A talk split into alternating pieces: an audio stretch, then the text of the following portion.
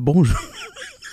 Oh là là là là, on est parti pour une coupe de minutes à faire des bruits de vent. Euh, ok, non, non. euh, tac, tac, toc, on l'a bien. Bing bang paf. Bonjour, je suis Eric Normand Carmel. Hey, je suis Louis-Philippe Delormier. Nous sommes tous les deux médecins vétérinaires et nous vous présentons du coq. C'est toi qui dis coq. Ouais, c'est ça, du coq.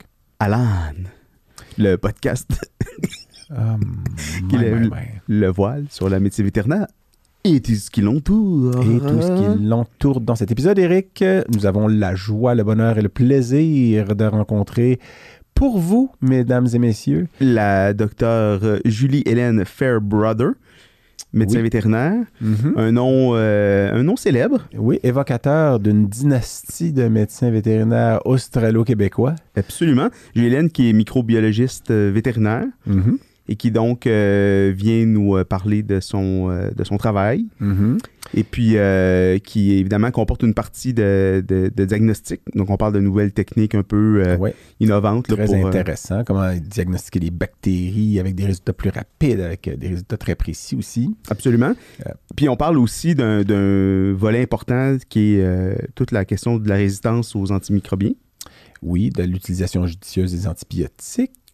On parle, on parle, on parle, on parle beaucoup. On parle Et on parle, on profite, bien évidemment, inévitablement, on, on, on l'évoquait d'entrée de jeu, mais on parle un peu de, de- de ses parents, du rôle qu'ils ont joué dans sa vocation de vétérinaire. Puis on, rappelle aussi euh, ben, quelques souvenirs qui nous lient notamment à Diane Blais, qui était Oui. euh, professeure d'anesthésie à la faculté. Et on, a, on se rend compte qu'une autre chose qu'on partageait en commun, qu'on n'avait pas eu la chance que- de, de- Exactement. Ben, on vous écoutez l'épisode pour savoir de quoi il s'agit. On parle même de pigeons. Oui. On parle euh, de pigeons qui font caca. Oui. On parle, pro- pro- proche de la face. on parle. euh, non, mais on parle. Parce que là, j'ai- un petit blanc. On parle de plein d'autres affaires, je sais. Euh, mais je pense qu'il faut l'écouter, cet épisode-là. C'est Oui. ça le point, c'est que fiez-vous pas juste à nous. Mais euh, élément important, Louis-Philippe, ce- cet épisode est... oui, euh, euh, important, et crucial. Que Crucial. sans ce que tu vas dire là, il y en a pas. es- essentiel. Oui, essentiel, vivant, viable. vi- c'est- Cet, épisode est commandité euh, par euh. Ok, vas-y, vas-y, dis-le. une, généreuse Ok, oui, c'est beau. auditrice Oui, exactement. qui, Qu'on ne euh, peut pas nommer. non. Elle, a- elle a demandé, elle a requis l'anonymat. en fait, elle, elle ne veut pas de publicité. Elle le fait parce que elle Elle- écoute euh, le, le balado du l'âne depuis le premier épisode. On la salue, elle sait qui elle est, Absolument. j'imagine. Elle a beaucoup de cœur. Euh, Et euh, là, bon, on dit elle, déjà, ça. non, mais c'est correct. Je, je lui ai dit qu'on cette ident- personne-là ou Non. cette. Ok. on identifiait que c'était c'est une c'est une vétérinaire en fait, Ouais. mais qui veut. euh, elle le fait parce qu'elle elle croit au projet ouais. et elle a du plaisir. Et en puis, fait, euh, juste pour. en tout cas, je- on le dit comme ça, mais c'est c'est arrivé un petit peu à brûle pour point. On l'a rencontré dans un congrès récent. Puis elle dit Hey, moi, j'aime ce que vous faites, ça. Puis. puis on, on disait, ben, c'est quand même, c'est le fun. Il faut, on cherche des, des commanditaires. Ah oui, combien ça coûte un épisode? Puis on lui a dit des. des- puis elle a dit, hey, ben moi, je je suis prête à, à vous aider. Puis envoyez donc. Puis c'est une générosité qui, qui, qui nous, euh, nous, nous aide, en tout cas, parce que. absolument, parce qu'en fait, on, les, les gens ne s'en rendent peut-être pas compte, mais il y a une grosse équipe. Ouais. En fait, une petite équipe qui travaille fort, c'est plus Ouais. ça que je devrais Mais- mais dire. Il y, a, il y a de l'équipement de qualité. Il y a, il y a- Très beau studio. c'est- studios de? Euh, machine 4771. Alors, on- tu sais, mais pour vrai, c'est du, du travail professionnel. Sauf la partie de l'animation, qui est Oui. moins professionnelle. Mais c'est l'enrobage. C'est l'enrobage. Donc, euh, encore merci à Merci, toi. à, merci, à toi, euh, auditrice anonyme qui se reconnaît. et euh, on apprécie beaucoup. C'est très, évidemment, on peut pas te faire de pub. On peut juste te remercier. Merci à vous tous. Mais ça qui- nous touche. Oui, ça nous touche beaucoup. Et s'il y a d'autres gens qui, qui Oui. croient, qui croient, qui croient, qui croient à notre projet, puis qui aimeraient ça que ça dure longtemps, longtemps, longtemps, ben vous connaissez nos fait que n'hésitez pas à nous écrire en disant euh, j'aimerais bien euh, aussi vous euh, soutenir. Puis on donne des reçus d'impôts. Ben, ils sont pas valables pour l'impôt fédéral ou, euh, provincial, mais c'est un reçu qu'on vous donne dans un pot. On vous donne un reçu d'impôt. Mais, mais remarque que sur ce reçu, il y aura nos deux autographes qui Oui. peuvent valoir beaucoup éventuellement. Oui, éventuellement. On ne Ouais. sait jamais. Alors, bonne écoute à tous. Je pense qu'on n'a pas dit trop de choses. de- on n'a pas, il n'y a pas de divulgachage dans cette. Ben non, on se rappelait plus ce qu'on avait parlé, fait qu'on a divulgagé. Alors, bonne écoute à toutes et à tous. Et on parle générique. Tout, tout, tout,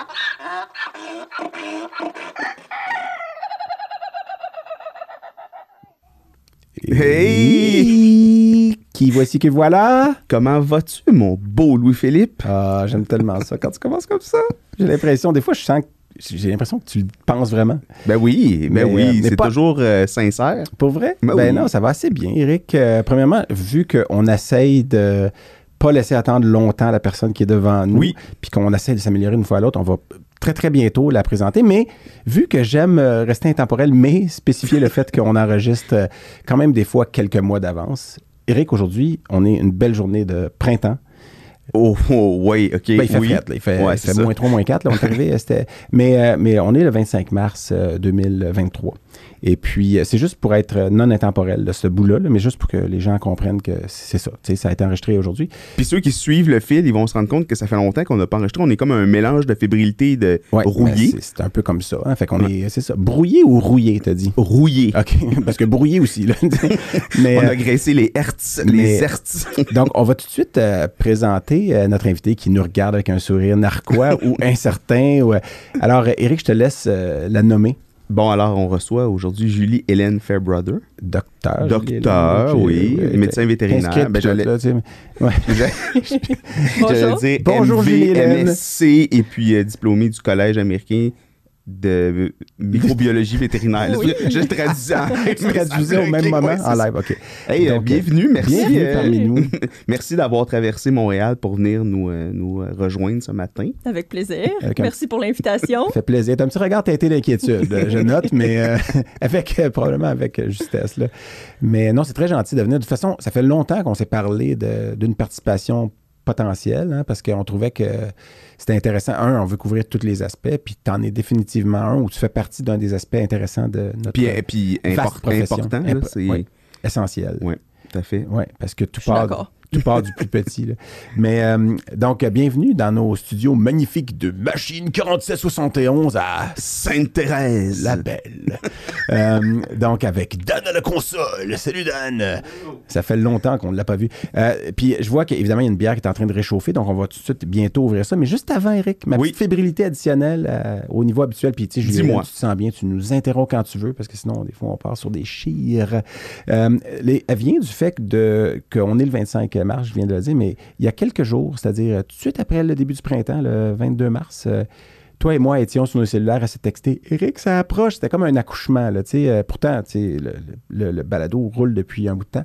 Mais cet accouchement-là, Eric, c'était de rejoindre un seuil quand même qui est.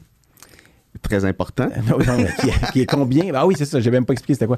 Le seuil, c'était un nombre d'écoutes, là, parce que, tu sais, nous, Ouais. on regarde un peu des fois les stats. Puis, ah, OK, tu sais, crime, ce petit projet-là qu'on croyait être plus une blague. J'aime euh, beaucoup quand tu dis on regarde un peu les stats. c'est c'est un- c'est euphémisme malsain. Euh, mais euh, parce qu'on approchait du seuil de 10 000 téléchargements, en Ouais. fait, des épisodes sur les plateformes de téléchargement. Donc, excluant Facebook puis YouTube, là, mais sur les plateformes. Donc, les gens qui l'écoutent comme on pense que ça devrait être écouté, c'est le temps. Moi, je trouve que c'est le fun euh, d'aller voir les extras, les vidéos, puis, sais, puis même, regarder tous les épisodes en vidéo, mais de l'écouter en Ben, format... fa- la façon classique d'écouter un podcast, parce que après, si les gens veulent nous regarder, euh, C'est ça. Mais qu'on soit rendu à 10 000, moi, j'étais... C'est ça. Impressionné ou flabbergasté ou ben, surpris. écoute, on, est, on est quand même assez fiers de ça. On... Ben, je sais pas si je dirais fier. Non, mais dans le sens que ça a été. OK, OK. J'ai bon, beaucoup de ben, difficultés avec ce mot-là. on, on y reviendra. Mais tu sais, fier, tu sais, je veux dire. En tout cas, Content? Content. Oui, oui, heureux. Excité? euh, surpris. Surpris, Euh, oui, très surpris ouais, par contre. Impressionné. ça s'est fait plus vite que ce qu'on aurait anticipé. Ouais. Donc, euh, merci à, en fait, merci à Aux tous, euh, auditeurs ouais, qui vraiment nous, qui- encouragent et puis qui- sont au rendez-vous épisode après épisode. Oui, puis, d'ailleurs, on en profite pour dire, bon, continuez d'aller liker, inscrivez-vous sur la page, tout ça, puis parce que ça, ça peut aider éventuellement changer les algorithmes. Puis, euh, mais moi, j'en profite aussi, parce que là, on a dit ça, puis je voulais pas justement laisser, euh, parce que, euh, euh, évidemment, là, il est probablement, je sais pas, 5 17 heures, heures. 17 heures, Ouais. puis donc, c'est le temps, peut-être de s'ouvrir une petite bière, puis euh, comme on le fait à chaque début d'épisode. Puis aujourd'hui, il faudrait que je vois la, la canette, par contre, parce que, parce que je l'ai choisi, puis euh, Julie-Hélène, euh, corrige-moi si je me trompe, mais euh, Je crois que t'aimes les. Il euh, adore se faire corriger, fait qu'il n'hésite pas, à- pas à le faire. comme le disait l'éléphant. Euh, Corrige-moi si je me trompe. Mais, euh, mais non, mais t'aimes les, les bières de style euh, New England IPA. Oui. Euh, puis c'est ce que j'ai choisi. Mais celle-là, particulièrement, je, je vais regarder la canette euh, quand euh, Daniel aura fini son travail de maître, parce qu'il y a quand même une main euh, particulièrement euh, efficace pour décapsuler une- ou en fait euh, ouvrir une canette comme On ça. voit sans que l'expérience est au, est au rendez-vous. sans que ça revole partout, euh, contrairement à, à nous.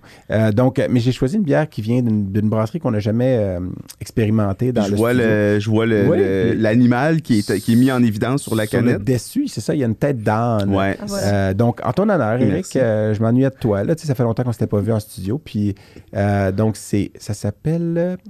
Et Colin, j'essaie de. OK, ch- Chooch, c'est ça, Chooch. Puis Chooch, ça veut dire. euh, donc, c'est une session euh, NEPA. C'est les bières Lobeva, L-O-B-E-V-A, euh, qui est une microbrasserie qui est à Joliette. Euh, Oh. Donc, on salue les gens de Lobeva. On espère que vous faites des bons produits parce qu'on est sur le bord d'écouter. Puis, euh, Chooch signifie. Tu sais ce que ça signifie? Non, je te Ben, laisse. je euh, te laisse deviner. Ça signifie un âne en italien. Ah oui? Euh, mais aussi un jargon pour quelqu'un qui manque de jugement. Euh, puis c'est ça, surtout c'est- ça, ça, qui ça, c'était- ça, c'était ton hommage à moi, c'est ça? Notre session n'est pas être une bière légère, mais extrêmement juteuse et tropicale. Ne soyez pas un chouch et buvez une chouch. Mais ça, ça- je suis surpris de constater à quel point il y a des microbrasseries qui utilisent l'âne et le coq dans leur. Ouais. Il y a beaucoup de... On s'en était jamais rendu. Tout je ne m'en étais jamais rendu compte Non, avant de faire ce projet. Donc, euh, Mais c'est ça. Donc, euh, moi, je vous. Déjà, merci à la microbrasserie. Merci à tous les ah oui, c'est Merci à c'est toi, un- Julie, c'est d'être une gymnastique. Juste et lever santé. Oui, c'est ça. Santé à vous. On te laisse euh, décrire. Moi, je, je pensais Elle que boire une bon, bière hein. aussi pour une microbiologiste, ça doit, tu dois tout de suite penser au processus de fermentation, puis au Saccharomyces euh, cerevisiae, puis euh, D'ailleurs, euh, Boucard Diop a écrit un, très, un livre très intéressant sur tout ce qu'on doit aux, aux microbes. Qui, justement, puis ça, ça en fait partie. Là, des- du fromage à la bière ou en passant par le vin. ah là. oui, on serait rien sans eux. Oui. là. Je sais pas pourquoi je suis en train de sentir le microphone pendant que je bois? J'ai littéralement. en tout cas. Mais euh, Bon, elle est excellente. très, Bien très, juteuse. très, très bonne. Oui. Oui. On est, on- ben, les- le citrus n'est pas trop présent comme d'autres. euh, non, c'est ça. Il est vraiment. Euh, euh, Elle est, il est comme bien enrobé. très sèche. Pas trop amère quand même. Non, euh, c'est. Pas c'est- trop. Mm, rafraîchissante, mais tu sais, une bonne, puis une bonne longueur en bouche, mais pas, tu sais, euh, c'est ça. Je dirais une bonne bière de déjeuner. Tu sais, si j'avais à. Il y, a- a des breakfast euh, stout. Oui, tu oui. sais, On l'a généralement l'en as très, déjà, déjà amené. Pour vrai. Euh, donc, euh, santé à vous tous euh, et toutes. Euh, Puis à notre 10 millième épisode, alors que tu as fait 10 millième téléchargement. On est Ouais, pas rendu encore à oui, 10 000 oui, oui. Euh, épisode téléchargé. oui, exactement. Euh, voyons, j'essaie de revigorer mon... Vas-y, je te laisse commencer parce que j'ai un Ben, petit problème technique. En fait, on aime ça. On commence toujours par une petite euh, bio là, tu sais, pour euh, mettre un peu les gens dans le, dans le bain de savoir euh, qui, qui tu es, qu'est-ce que tu fais. Donc, euh, on l'a dit, euh, pro- promo 2007 de la faculté de médecine vétérinaire. Exact. Et puis, euh, après ça, tu as fait une, une résidence, donc en microbiologie vétérinaire, Ouais, aussi à, à Saint-Hyacinthe, à la fin. exact. Euh, On- on- tu- tu- dans ta bio, tu vas parler du fait de comment elle est née puis tout, là. On commence pas, en je veux dire. 2007 ou on commence. Ouais, c'est ça, euh, parce que puis je sais que ça. tu sais, je commence toujours par la promo. Ok, c'est correct, c'est vrai. de- oui. parce que c'est juste pour situer les gens Ouais, un je peu. devrais dans- réécouter les débuts d'épisode. donc, de- donc, résidence en, en microbiologie à Saint-Hyacinthe. Microbiologie vétérinaire, ouais, Ouais, microbiologie vétérinaire. Fait que, tu sais, pour les gens qui sont pas des, euh, des adeptes, pas des adeptes, mais qui sont pas du milieu, tu es donc euh, une spécialiste de tout ce qui est euh, bactéries, fungus. Ouais. Pas les virus, par contre. Ben, Ou un petit peu. une- euh, la spécialité, elle est générale, c'est la microbiologie vétérinaire, mais après, moi, je suis allée faire l'examen spécifiquement de bactériologie et de mycologie. Puis Ah, la virologie, des- un. Dans le collège, Oui, il y a il y a des. des sous-spécialités. Donc, qui sont. Bactério-myco, Ouais. viraux et euh. Parasito. Ah non. Puis- parasito, c'est un collège à part. Ben, je pense qu'il travaille sur le côté parasito également, là, mais ça, je pourrais pas m'avancer parce que ça n'existait pas dans mon temps. Puis, euh, donc, euh, mais c'est intéressant ça. Tu savais pas ça, qu'il y avait des sous-collèges de. Non, je, je- c'est ça. C'est un peu comme les, les animaux exotiques aussi qui ont euh, oiseaux versus euh, reptiles, c'est ça? Ou... Ben, c'est un peu comme l'ACVIM ou c'est un peu Oui, comme, notre collège à nous Vous, aussi vous qui est radio-onco. radio-onc puis euh, diagnostic, ouais, c'est ça. Donc, des sous-branches. Puis euh, des philums. Des philums. fait que ma résidence, je l'ai faite en bactério avec euh, Dr Serge Messier. Ah, oh oui. Que beaucoup connaissent bien parce qu'il nous a enseigné jadis. Il enseigne, en- il était à la retraite. euh, Ben, il, après, est parti à la retraite, mais il, il nous aimait trop. Il est revenu Il reste actif. nous donner un coup que de des fois, on le euh, voit, il vient faire des, de la clinique, c'est ça? On voit, on le il est au labo Ouais. des fois, c'est ça? Ouais, il est revenu euh, pour la COVID, il est venu nous donner un coup de main, puis il est revenu aussi euh, pendant mon congé de maternité. là. Mm.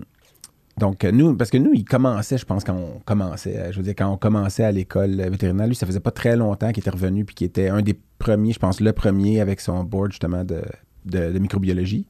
Puis avant lui, il y avait Robert, Dr. Higgin. Robert Higgins, qui lui Ouais. avait pas le board, me semble, de microbiologie. Est-ce que je me trompe ou. euh, je veux pas lui enlever un board qu'il avait, mais Probablement que euh, c'est un spécialiste, mais le board en soi existait peut-être pas à ce moment-là. Mm. c'est ça. donc, Parce euh, qu'on en a parlé dans d'autres épisodes de- des gens qui ont été hyper importants, puis qui ont formé beaucoup de gens, puis qui avaient, tu sais, qui étaient pour, qui étaient des spécialistes, mais qui n'avaient pas nécessairement le collège américain encore, ce qui était pas, ce qui était une façon structurée d'établir, des choses, puis ça. Mais euh, Je moi, je, me connais pas rappelle. les dates, toutes les. Non, à partir non. de quel moment il y a, il y a- il y a eu des collèges euh, Ben, ça, ça varie, en fait, selon les spécialités. Puis il y a des gens qui ont été, tu sais, euh, euh, on dit grandfather, là, des grands-pères. Ouais, dans les close grands-pères, ça veut dire qu'ils deviennent, euh, parce qu'à un moment donné, tu le crées de rien, il faut qu'il y, ait- faut qu'il y ait quelque chose, tu sais. Puis, euh, Mais puis les ça- premiers collèges, c'est dans les années 60. Ouais. Puis après ça, il y en a plein qui sont. Tu sais, il y en a qui sont. Puis il y en a encore qui se créent des Oui, c'est nouveaux, ça. Il y en a des façon. nouveaux Ouais. qui s'a- Ah s'adaptent ouais. avec la pratique, puis l'évolution de la médecine vétérinaire, puis les nouveaux champs de. de- Exactement. Qui qu'on considère des spécialités, tu sais. Puis a assez- quand il y a assez de connaissances à un moment donné, puis que ça devient assez pointu, ben là, on se dit, OK. Mais, mais, Mais- juste parce que tu as parlé de Dr. Higgins, ça, ça me fait penser de. Moi, le, le souvenir que j'ai de lui, c'est qu'il avait attrapé la leptospirose. C'était sa spécialité, Oui, ça, c'était c'est son ça. dada, Ah ouais. la leptospirose. Il avait poussé ça jusqu'à savoir ce qu'on ce qu'on ressentait quand on était Ah ouais. atteint de la Ah, il nous leptospirose. racontait Ah oui. ça quand, que, Ouais. Mais c'est- c'est quand il nous important. donnait des cours, là. Ouais, c'était super intéressant. Mais c'est important parce que, puis tu sais, moi, j'ai la leptospirose, pour ceux qui sont pas dans le domaine, c'est une bactérie là, que les- qu'on peut attraper, que les animaux attrapent. Souvent, on parle de- d'étendues d'eau un peu stagnantes, puis tout ça, mais il y a aussi, il faut qu'il y ait des rongeurs, là, puis tu sais, des animaux qui sont porteurs, qui l'ont laissé là, là, en faisant kéké, probablement. Ouais. Non, pipi. Pipi, je dire, plus, pipi. ouais. Plus pipi, excusez, je pensais à la salmonelle, mais faisant pipi. C'est Euh, sûr que t'étais en train de l'expliquer à une non, non, je bactériologiste l'explique ou pas elle. Non, non, Elle cherchait regarde, le elle consentement. me- Tu sais, genre, est-ce que je dis des Elle, niaiseries? essaie de- elle me regarde essayer de me démerder euh, euh, à, à propos de quelque chose où j'aurais juste dire, dû dire pipi, justement. Mais non, ça, c'est la leptospirose, mais c'est parce que on, euh, voyons, j'allais, j'allais quelque part avec ça. Non, c'est parce que moi, quand j'étais aux États-Unis, j'ai travaillé avec une. Euh, j'essaie de. Mais euh, Sheila, elle s'appelait Sheila, euh, mais était urgentologue, euh, était interniste qui faisait beaucoup de l'urgence. Ouais. Puis elle, elle avait donné un de ses reins à sa sœur. Puis parce que sa sœur avait besoin de greffe de rein, puis elle était un match, elle avait donné un de ses deux reins à sa sœur. Mais quand elle travaillait aux soins intensifs, s'il y avait un cas de leptosuspect, puis qu'il ne l'avait pas tagué, ça, il fallait, il Ouais. fallait mettre des, des étiquettes sur les cages, leptosuspect, wear gloves, porter des gants, tout ça. Puis des fois, il y avait des cas, dans le dossier, il était écrit leptosuspect. Puis, euh, mais sur la cage, la personne avait oublié de mettre l'étiquette en jaune fluo qui disait attention, leptosuspect. Puis elle, euh, elle pétait une coche dans ce temps-là. Pourquoi? Parce qu'elle se disait, hey, moi, je J'ai peux juste- pas appogner la leptospirose, j'ai juste un rein. Ben Puis là, oui. elle partait sur un, un discours de pourquoi c'est important pour euh, les gens immunosupprimés. Elle, elle n'était pas immunosupprimée. Euh, elle avait mais elle avait juste un rein. Fait que, Ouais. tu sais, elle fonctionnait. Donc, je me rappelle de ça. Moi, j'avais Sheila qui nous rappelait ça régulièrement, là, que, comment c'est important de. Est-ce qu'il est suspect, lepto, oui ou non, puis l'identifier adéquatement dans ce temps-là. Ben oui, c'est un super bel exemple euh, de l'importance euh, de, de la gestion des maladies infectieuses dans un centre hospitalier. Ouais. C'était une université là, où j'étais à ce moment-là, évidemment. Mais... mais je te laisse continuer, Eric. Tu étais très bien parti, moi, je trouve. Oui. On est rendu à Dr. Higgins, là. Ouais. ben non, c'est un, c'est un- c'est un- Ben, beau clin d'œil, en fait. euh, Moi, quand j'entends, tu, Ouais. tu parles de sa lepto, là, Ouais. mais moi, quand je- j'entends Dr. Higgins, je pense à Simontiella. Tu sais, je sais pas pourquoi, moi, ça me.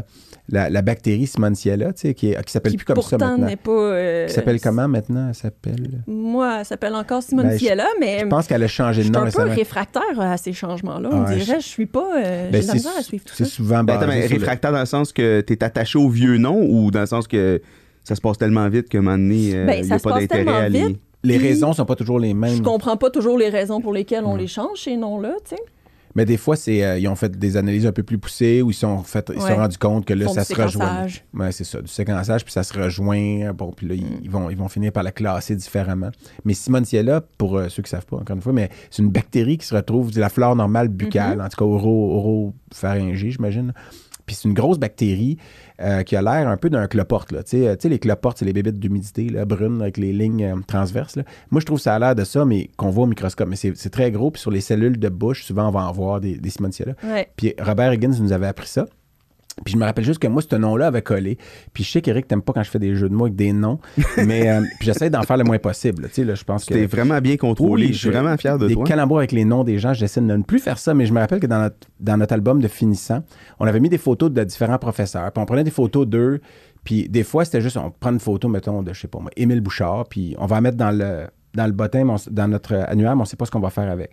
Puis, mais je pense que celle de Robert Higgins, j'avais déjà une idée qui était poche. je dis, on va aller prendre une photo de Robert, puis il va, il va parler au téléphone. Puis là, on lui avait dit, peux-tu juste prendre le téléphone? Puis il prend le téléphone, puis, puis là, il y avait une bulle qui était... J'aimerais parler à Simone, virgule, si elle est là. Écoute, hey, si elle est là, Simone, si elle est là. C'est ça le jeu de mots de, de. J'adore. Mon chien s'appelle Simone. Ah oui? Ouais. Ben, en tout cas, tu vérifieras si elle est là quand t'arrives. C'est ça. c'est la première chose que je vais faire en arrivant parce que j'ai leur, leur album de finissant avec Bobino sur la page couverture. Ouais. Ouais. Je vais aller voir ça voir- tout de suite en Bobino, arrivant. qui était le dalmatien de, De- Dr. Marc-André Danjou, Ouais, et Annabelle qui ne grognait qu'après une personne sur Terre, c'est-à-dire moi. Là. Il ne pouvait pas me blairer. J'ai jamais compris pourquoi. J'y ai rien fait, je vous jure. Un- je pense que c'est un être éclairé. c'est ça. Et donc, Donc- OK, moi, la question que j'ai. Puis c'est peut-être. euh, euh, pourquoi la médecine vétérinaire? Parce que Ah, là, il y a les- ça, ben, les- c'est ça. Ben là, tu vas aller à Oui, Ouais, mais parce qu'il y a beaucoup des gens qui savent peut-être pas Non, tout de ton. euh, malgré ton nom Ouais. et ton visage De... qui sont Ouais. révélateurs. Ouais, c'est ça. De- du fait que il y en a que euh, parmi euh, les techniciennes au labo qui disent que je viens d'une dynastie de vétérinaires. Ben, ils sont pas les seuls. là. Moi, je le pensais aussi ce matin. Euh, Je me disais, c'est, c'est quand même ça. Ben, une dynastie, c'est, tu, c'est toi qui l'as créée, en fait. C'est plus, est-ce que tes grands-parents étaient vétérinaires? non. OK. Fait que c'est toi qui crée la dynastie. Ça C'est- prend plus qu'une génération. J'imagine. Je sais pas c'est quoi la définition vraiment précise de dynastie. On va la créer juste là. juste là? deux c'est générations, quand c'est t'es la fille. Ben, c'est un Mais début de dynastie. Y, il y a deux générations, puis il y a ma cousine aussi. Là. Oui.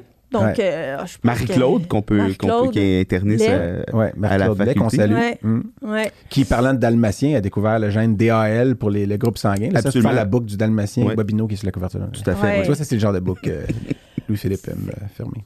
Fait que pourquoi la médecine vétérinaire? On- C'est une excellente question. En fait, c'est sûr que, j'ai grandi là-dedans. là. Ça, ça a fait partie de, Donc, de ma vie très, très tôt. Tes, deux parents biologiques et, et, euh, présents du- durant toute leur vie à tes côtés. Non, mais- non, je pense que oui. je peux pas nier ma, Non, mais ma biologie. Ils t'ont mis à l'adoption puis ils t'ont adopté le jour même. Fait que c'est comme bizarre. Là. Ils sont biologiques, mais ils t'ont adopté. C'est comme un bizarre de. Mais non, c'est pas vrai. Ouais. La fille est comme vraiment, j'ai jamais su ça. Ta mère m'a conté euh, ça quand t'es parti en voyage ensemble. Parce que je suis déjà allé en voyage avec ta mère. Moi aussi. On va. Pour vrai, mais c'était Ouais. pas le même voyage. Non, c'était pas là. mais dans- c'était pas le même voyage. Ben, ouais. Ça, j'étais pas Hey, c'est quand même bizarre. C'est la première fois qu'on a un invité que les deux, on est- t'étais parti juste avec elle, juste Oui. avec elle? Ben moi aussi, Ouais. Ah, mais attends, mais t'étais étudiant? aux États-Unis. Ah ouais. non, moi, c'était au Québec. Ah, moi, c'était aux États-Unis. Ouais, bah, OK. J'étais allé avec ta mère. Bra- dans- Ah, ben, on va en reparler dans deux Ouais. minutes. Ouais. Donc, ta mère, c'était, c'était euh, ben, c'est encore, mais elle est décédée. Ouais. euh, puis on la salue euh, d'ici, mais c'était Diane Blais. Diane Ouais. Blais. Donc, Diane Blais, née en 1952.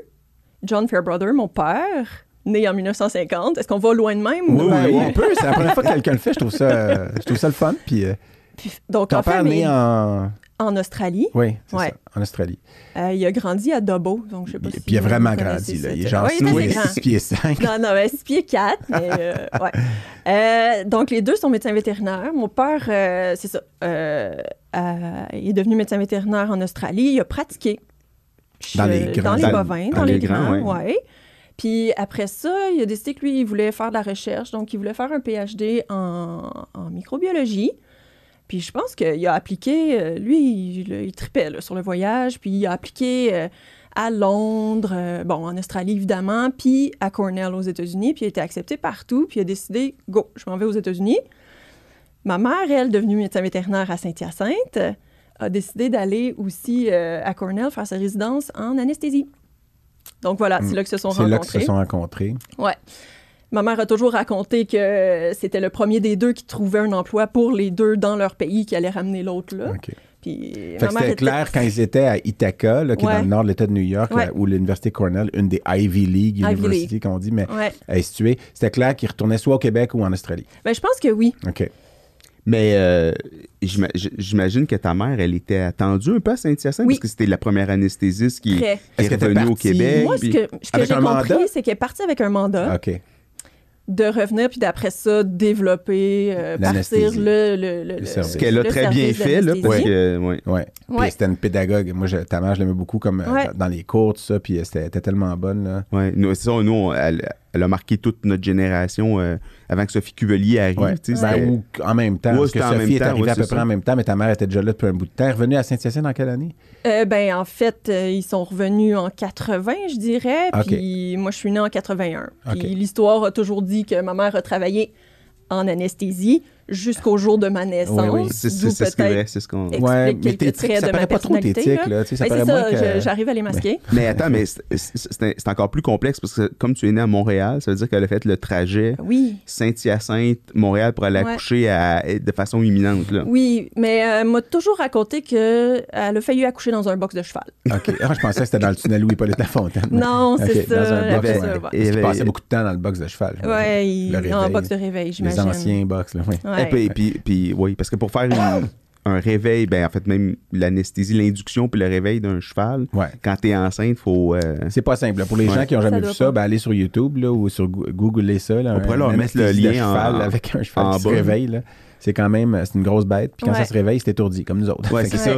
Mais Ça euh, moi, ça m'a toujours, toujours euh, je suis surpris, étonné, en fait, impressionné, puis euh, Puis inquiété. ma mère, euh, probablement que vous vous rappelez, était super euh, organisée hein, aussi. Fait que pour euh, le, le- trouver l'emploi et où il allait revenir, en fait, euh, travailler, mes parents, euh, je pense qu'elle a réussi, c'est ça, à trouver une job pour les deux assez rapidement à Saint-Hyacinthe pour pouvoir revenir au, euh, au Québec.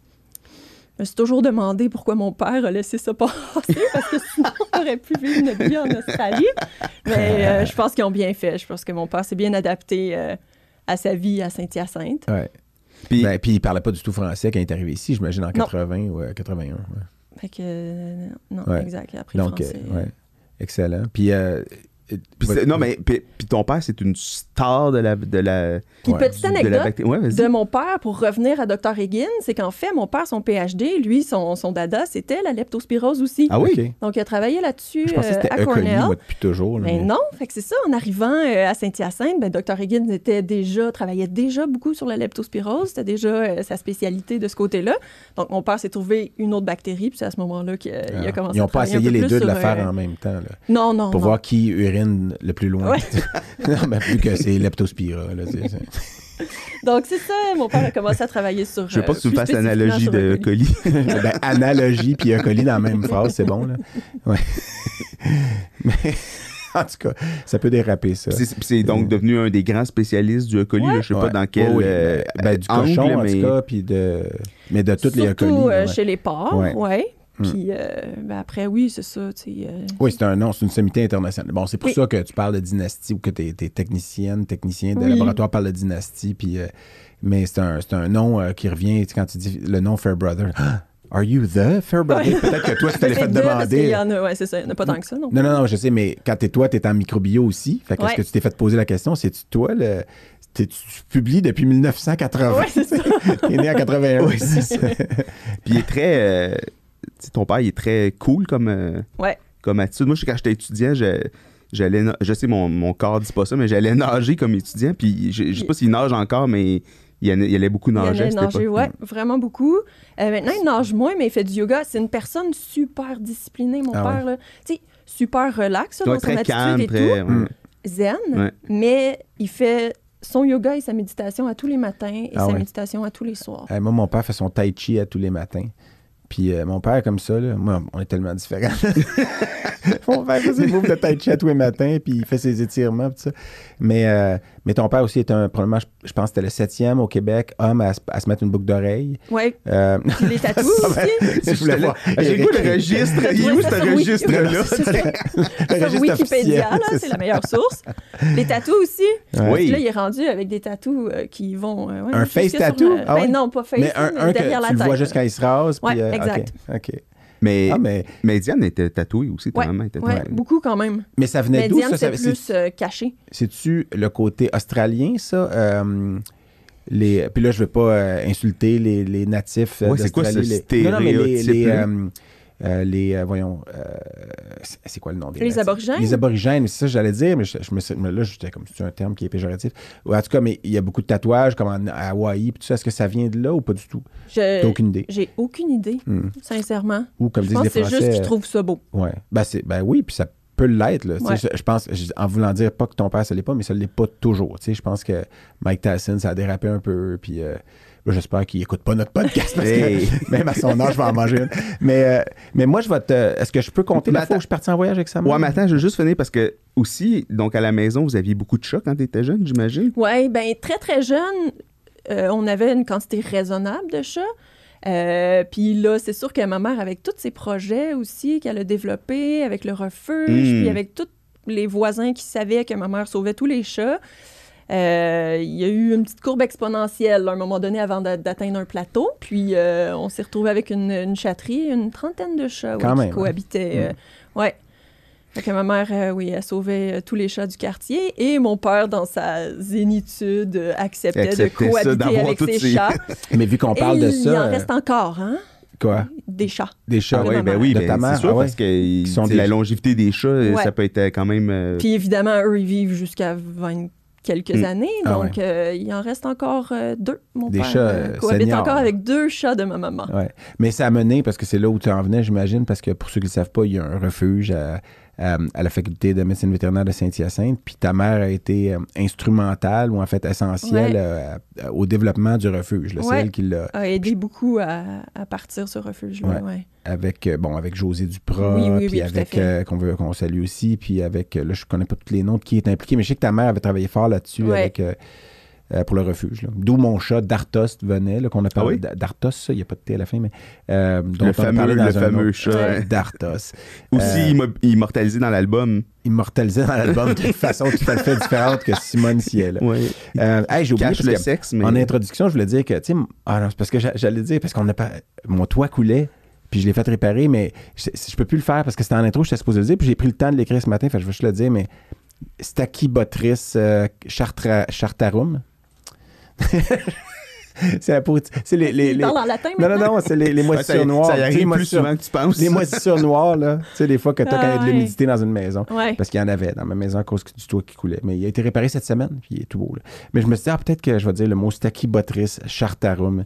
Puis je l'ai même dit deux fois. Ouais, je l'ai dit. Mais là, je l'ai dit mieux cette fois-là. Mais euh, Non, mais parce que, tu sais, t'as baigné donc dans ta jeunesse, Ouais. euh, euh, tu tu sais, on parlait pourquoi la médecine vétérinaire, tout ça, mais je me faisais le- la remarque, t'es comme un croisement, en fait. Tu sais, tu Ouais. t'es, t'es dans, la, dans la microbiologie, dans le monde des, des, des bactéries, mais cliniques. Tu sais, c'est comme un Ouais. mélange, en entre les fait. deux, euh, ouais. Ouais. Ben, C'est dans le ces de deux. veine de tes parents, t'es vraiment au milieu, c'est intéressant. Ouais. Mais je vais, je vais- Toi, quand est-ce que. T'étais allé après moi avec sa mère en voyage, c'est sûr? Euh, moi, c'est. Oui, ben moi, j'étais étudiant, écoute, 3 ou 4e, là, je- c'est, Ok. c'est flou dans Oui, ma tête, Je mais. me souviens que tu m'as déjà parlé de ça. Ouais. Mais moi, j'étais étudiant entre la première et la deuxième. Puis c'est un voyage qui a été déterminant dans ma carrière. C'est pour ça que. Ah, c'est le fameux voyage. Oui, euh, le fameux voyage. Alors, mais je me je- rappelais pas que t'étais avec. Je, je euh, l'ai compté dans un autre épisode, je pense. Peut-être même dans le pilote. T'as écouté le pilote? Oui. Bon, fait que, tu sais, puis, euh, là, je, je sonne comme si je demandais aux invités de l'écouter. C'est parce que Julie a fait, puis je voulais le dire en début d'épisode, justement, dans mon intro, elle a fait le mauvais choix de débuter par le pilote. Mais moi, je suis allée avec le choix logique. oui, oui, je sais, mais, Ouais, mais- Je, je le dis pour ceux qui. Ça, c'est leur premier épisode. Si vous écoutez le coq à en Mais ce moment, elle est pour- juste assez vieille, en fait, pour, pour avoir Oui. apprécié Oui. le pilote, Oui. D'avoir compris les références Ouais. qu'on faisait. Mais parce que c'est ça. Pour les plus jeunes ou les gens qui viennent pas du milieu, il n'y a rien à comprendre dans le pilote. Mais ce que je voulais dire, donc, c'est si vous, si ceci est votre premier épisode, vous pouvez aller au pilote après parce que au moins vous avez écouté celui-là en premier. Mais si vous n'êtes pas encore sûr, écoutez pas le pilote comme deuxième, mettons. Mais ça pour dire que je pense que c'est dans cet épisode-là, je mentionne que j'étais allé dans un voyage au Wisconsin, entre la première et la deuxième année, parce que j'étais vice-président de l'ordre, de, l'AEMVQ, donc Ouais. l'Association des étudiants en médecine vétérinaire du Québec. Puis quand tu es vice-président, tu tombes président en deuxième année. C'était comme ça dans le temps, puis je pense que c'est plus comme ça. Je Ben.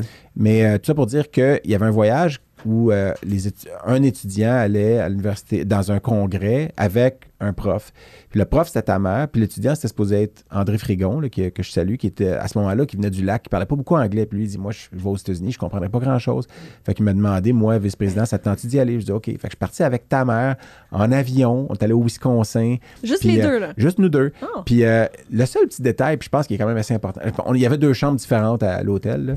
Euh, mais euh, je me rappelle qu'il y a un soir que j'étais. Parce que dans- c'était un congrès sur la diversité. C'était Celebrate Diversity. Ce qui, dans ce temps-là, moi, je savais pas ce que ça voulait dire. Je pensais que ça voulait juste dire c'est bien que tout le monde soit différent. tu sais. Mais beaucoup, il y avait. tu sais, Par exemple, il y avait un étudiant. Je l'étudie dans, dans le pilote, parce que j'aime pas se répéter. Là, j'aurais l'air- Mais en tout cas, Écoute. par exemple, il y avait une conférence où il y avait un gars que lui, il a fait tout son cours de médecine vétérinaire en étant un sourd, puis il y avait avec lui un interprète qui faisait du langage des signes pendant que le prof parlait. Fait que, tu sais, dans sa classe, lui, pendant quatre ans, dans l'université américaine où il était, ben, il y avait un. Après ça, il y avait euh, des, des- des gens qui étaient, mettons, lesbiennes, mais une fille qui était lesbienne puis qui, était sortie du placard durant sa médecine vétérinaire. Ça avait été très difficile à raconter ça. Puis dans ce, dans ce temps-là, c'était pas comme aujourd'hui. Puis moi, j'étais sorti un soir avec un groupe où finalement, j'étais le seul hétérosexuel. Puis je m'étais ramassé dans un bar de, de Madison, euh, Wisconsin. Puis ta mère était euh, partie. Moi, je lui dit, ah, je vais sortir, j'ai rencontré des gens qui ont l'air sympathiques, tout ça. Puis je vais aller fraterniser, parler avec eux.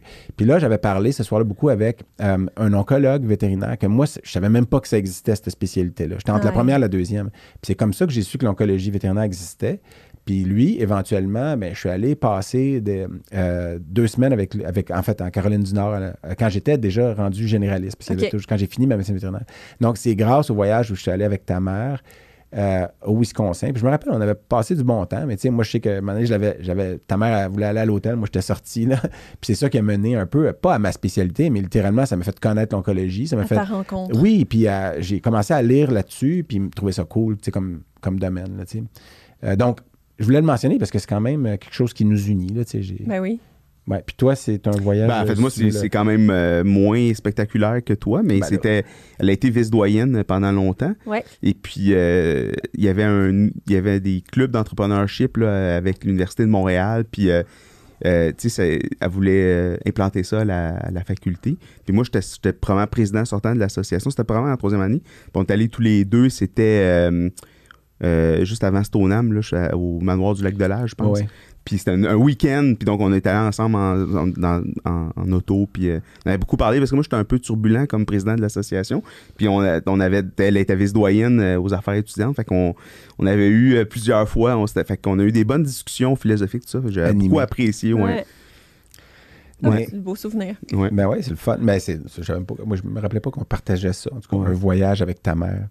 Mais euh, Ben donc, oui. euh, t- t- donc toi, microbiologiste, tu travailles à la faculté, mais pour le MAPAC. En fait, moi, je travaille pour le gouvernement du Québec. Là. Donc, euh, le MAPAC, le ministère de l'Agriculture, des Pêcheries, de l'Alimentation. Euh, mais je travaille physiquement sur le campus, là. euh, À Saint-Hyacinthe. ouais, Ouais. dans le CDE vécu, mais en fait... Donc ça, c'est la nouvelle bâtisse là, Oui, que... que- le nouveau gros Le laboratoire. Super beau euh, hall d'entrée. Oui, la, la- la belle grosse salle de nécropsie. Donc, euh, c'est en fait c'est une bâtisse qui appartient au gouvernement, qui appartient au MAPAC, mais entre les quatre murs, on partage des activités avec la faculté de médecine vétérinaire. Donc, Mais est-ce que euh, tu enseignes aussi la microbiologie, donc de la, la bactério, puis tout ça aux étudiants de ben, médecine vétérinaire? En fait, là, j'ai- pris une pause là, depuis quand même ben, avec la pandémie, puis après ça, j'étais en congé de maternité. Mais oui, on a les étudiants qui, euh, qui venaient. euh, J'enseigne pas des cours magistraux, mais on a des, étudiants qui venaient à chaque semaine avec nous faire des rondes, des visites du laboratoire, euh, où on leur expliquait l'importance, en fait, de, des laboratoires de diagnostic, de la bactériologie clinique dans le- le- la profession. Là. Mais donc, au jour le jour, mettons, ton travail ressemble à quoi? Parce que vous avez évidemment des. Dans le labo, il y a des, il y a des gens qui font. qui, qui font re- qui identifient, Ouais. puis tout ça. Et puis, donc, toi, ton rôle, comment ça, ça, ça fonctionne exactement? Ben, en fait, nous, notre rôle euh, en tant que médecin vétérinaire microbiologiste, c'est vraiment de superviser toutes ces activités-là, de faire euh, euh, tous les suivis de la réception des échantillons. C'est ça qui est super intéressant, c'est que on reçoit des échantillons super diversifiés de toutes Toutes les espèces, espèces. confondues. Fait qu'à tous les jours, on vit quelque chose de nouveau. Ouais. Donc, on est souvent, là- c'est les cas, des cas bizarres, des fois aussi, parce que, tu sais, quand c'est des infections standards, ils vont pas toujours cultiver, les vétérinaires. Mais quand c'est des cas qu'ils veulent aller un peu plus loin, c'est là qu'ils Ouais. l'envoient. Des cas un Puis- peu plus chroniques. Ouais. euh, Des cas un peu Réfractaires au traitement. exactement. Fait que c'est tout le temps des cas un peu spéciaux des gens partant, dans, dans peut-être 80 des cas, je sais pas, là, j'ai j'ai un chiffre au hasard. Mais... oui, certainement. Puis Donc, t'aimes c'est- ça, le côté clinique, les- bien évidemment, Ah oui. l'anamnèse. Est-ce que ça, c'est une frustration, des fois, les anamnèses trop courtes ou... euh, Ben, oui, ça peut être une frustration, mais en même temps, du moment où il y a quelque chose d'écrit, là, au moins, je suis capable de me repérer, puis euh, je trouve ça intéressant. Mais sinon, on s'appelle, tu sais, on les appelle, Ouais. là, les vétérinaires avec Ouais. qui euh, Non, on ben, fait je me- affaire, qui nous soumettent je- des échantillons. euh. Je veux pas parler de frustration, mais je me disais, parce que je me suis posé la question, comme ça peut être quoi la frustration d'une. Ben, ça sonne mal, frustration, mais tu sais, des fois, des choses que tu voudrais que ça soit fait, puis à la limite, tu peux te servir de, de ça pour ceux qui écoutent, vont peut-être le faire mieux la prochaine fois, mais. Ben là, ici, tu deux aider. diagnosticiens Ah, qui, ont le. Oui, toi, c'est les requêtes, mais vous, Ben, c'est la même affaire, c'est Moi, l'anamnèse. mais elle a l'air la- moins amère que toi, par exemple. Euh, Peut-être parce que tu te forces plus quand tu lui envoies quelque chose que, que tu m'envoies quelque chose. Non, non, sont juste je pense que c'est ça le constat euh, qu'on tire aujourd'hui. Non, mais parce que moi, je te donne un exemple. En, en- en oncologie, ben, les frustrations, des fois, pour moi, c'est que le chien n'a pas eu de toucher rectal pendant, pendant toute sa vie. Puis à un moment donné, il arrive avec une méchante grosse tumeur du sac anal, puis il y a des métastases. Puis s'il y avait un toucher rectal, six mois ou un an avant, elle aurait peut-être été là, détecté. tout petite, pas encore. Puis tu sais, c'est- c'est une- bon, c'est un exemple. là. Mais après ça, il y en a d'autres où est-ce que la masse a été enlevée, n'a pas été envoyée en histopathe. Euh, tu sais, des affaires comme ça. Puis Ouais. moi, tu vois le cas, il y a des métastases. Fait que là, tu sais, comment ça aurait été le fun qu'ils soient envoyés en histopathe quand ça a été enlevé il y a quatre mois. Puis là, j'aurais pu aider le chien plus. tu sais. Quand tu peux plus l'aider parce qu'il y a eu des choses comme ça, c'est c'est frustrant. Euh, mais c'est pas. Puis tu sais, ça sonne comme j'étais fâché contre les vétérinaires, mais des fois, je, je- je l'ai vécu. J'ai été praticien généraliste pendant quatre ans. Puis je sais que c'est difficile des fois, mais tu sais, il y a des détails importants quand même qu'on ne veut pas passer à côté. Mais oui. Euh, Mais- Mais c'est pas une, frustration que moi, euh, je vis personnellement. C'est, j'enlève pas l'importance de l'anamnèse, mais puis je pense que tu sais, dans ta spécialité à toi, c'est probablement différent aussi. Mais tu sais, tant qu'on a quelques éléments clés, moi, j'ai pas besoin d'un roman. Je sais que les vétérinaires qui, qui, qui nous soumettent sont, sont super occupés. euh, et je, je- je- puis moi non plus, j'ai pas le temps de lire des romans euh, au niveau des Mais anamnèses. ça reste que, mais- parce que ça, c'est un dada qu'on qu'on partage, Philippe et moi, mais Ouais. il- comme, comme dans ma spécialité, vous avez aussi des trouvailles fortuites, c'est-à-dire que tout ce qui pousse n'est pas nécessairement cliniquement significatif. C'est là des fois que j'imagine que l'histoire va vous aider, euh, ou en Ouais. fait, toute, toute, toute l'histoire clinique va vous aider à dire, bon, ça, c'est probablement un contaminant de l'environnement ou une flore normale, puis on a juste, on s'en a pas tu sais. Oui, mais tu sais, c'est sûr qu'après ça, avec la nature de l'échantillon, puis quelques éléments de l'histoire, ben c'est ça, c'est euh, c'est assez facile de faire le lien. Si tu reçois un, un écouvillon nasopharyngé profond, un lavage trachéal, ben c'est sûr que là, à ce moment-là, tu sais qu'il risque d'avoir... euh, c'est pas une contamination, mais il va avoir présence d'une flore euh, endogène euh, qui va pousser sur tes géloses, puis il faut que tu euh, euh, faut que tu puisses faire la discrimination entre ce qui est de la flore endogène versus ce qui est vraiment important ou pathogène. là. Mais euh, oui, tout à fait. Parce que, tu sais, en fait, on, on- on oublie peut-être ça, mais avant de- d'identifier l'agent pathogène puis de voir comment on peut le traiter, si c'est avec un antibiogramme ou d'autres choses, Ouais. il faut le faire pousser. Tout à Puis ça, fait. c'est un Ouais. défi pour certains euh, organismes. Mm. Oui, oui, oui, il y a Qui certains micro fastidieux. Puis... Tout à fait.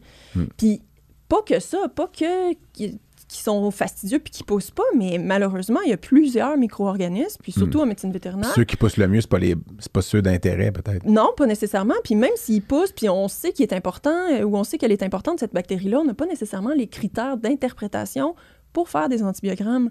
Fait que ça aussi, c'est quelque chose, il faut réfléchir à ça. On Hmm. peut identifier une bactérie, vous dire, elle est importante, euh, je pense que vous devez traiter pour cette bactérie-là, mais on peut, on peut pas vous donner des résultats de- de- de- d'un antibiogramme parce qu'on n'a pas les critères pour interpréter ces Mais antibiogrammes. OK, mais attends, mais Mm. ça, c'est intéressant. Explique-moi, c'est quoi le genre de critères qui, des fois, vous manquent pour... le- c'est- Parce que vous, vous êtes capable de faire physiquement l'antibiogramme, de mettre les pastilles, puis Ouais. de, de le faire pousser, mais vous n'arrivez pas à l'interpréter dans, c'est- dans quelle mesure? parce qu'en fait, on a des standards qu'on doit utiliser, là, des guides standards pour, euh, pour, euh, pour faire nos interprétations. Ben, vous savez, nous, on utilise encore la technique là, de, de diffu- de diffusion avec disque. Mhm. Donc, simple, de façon plus simplifiée, c'est qu'on fait pousser la bactérie, on met les disques d'antibiotiques, puis après ça, on va aller mesurer la zone d'inhibition.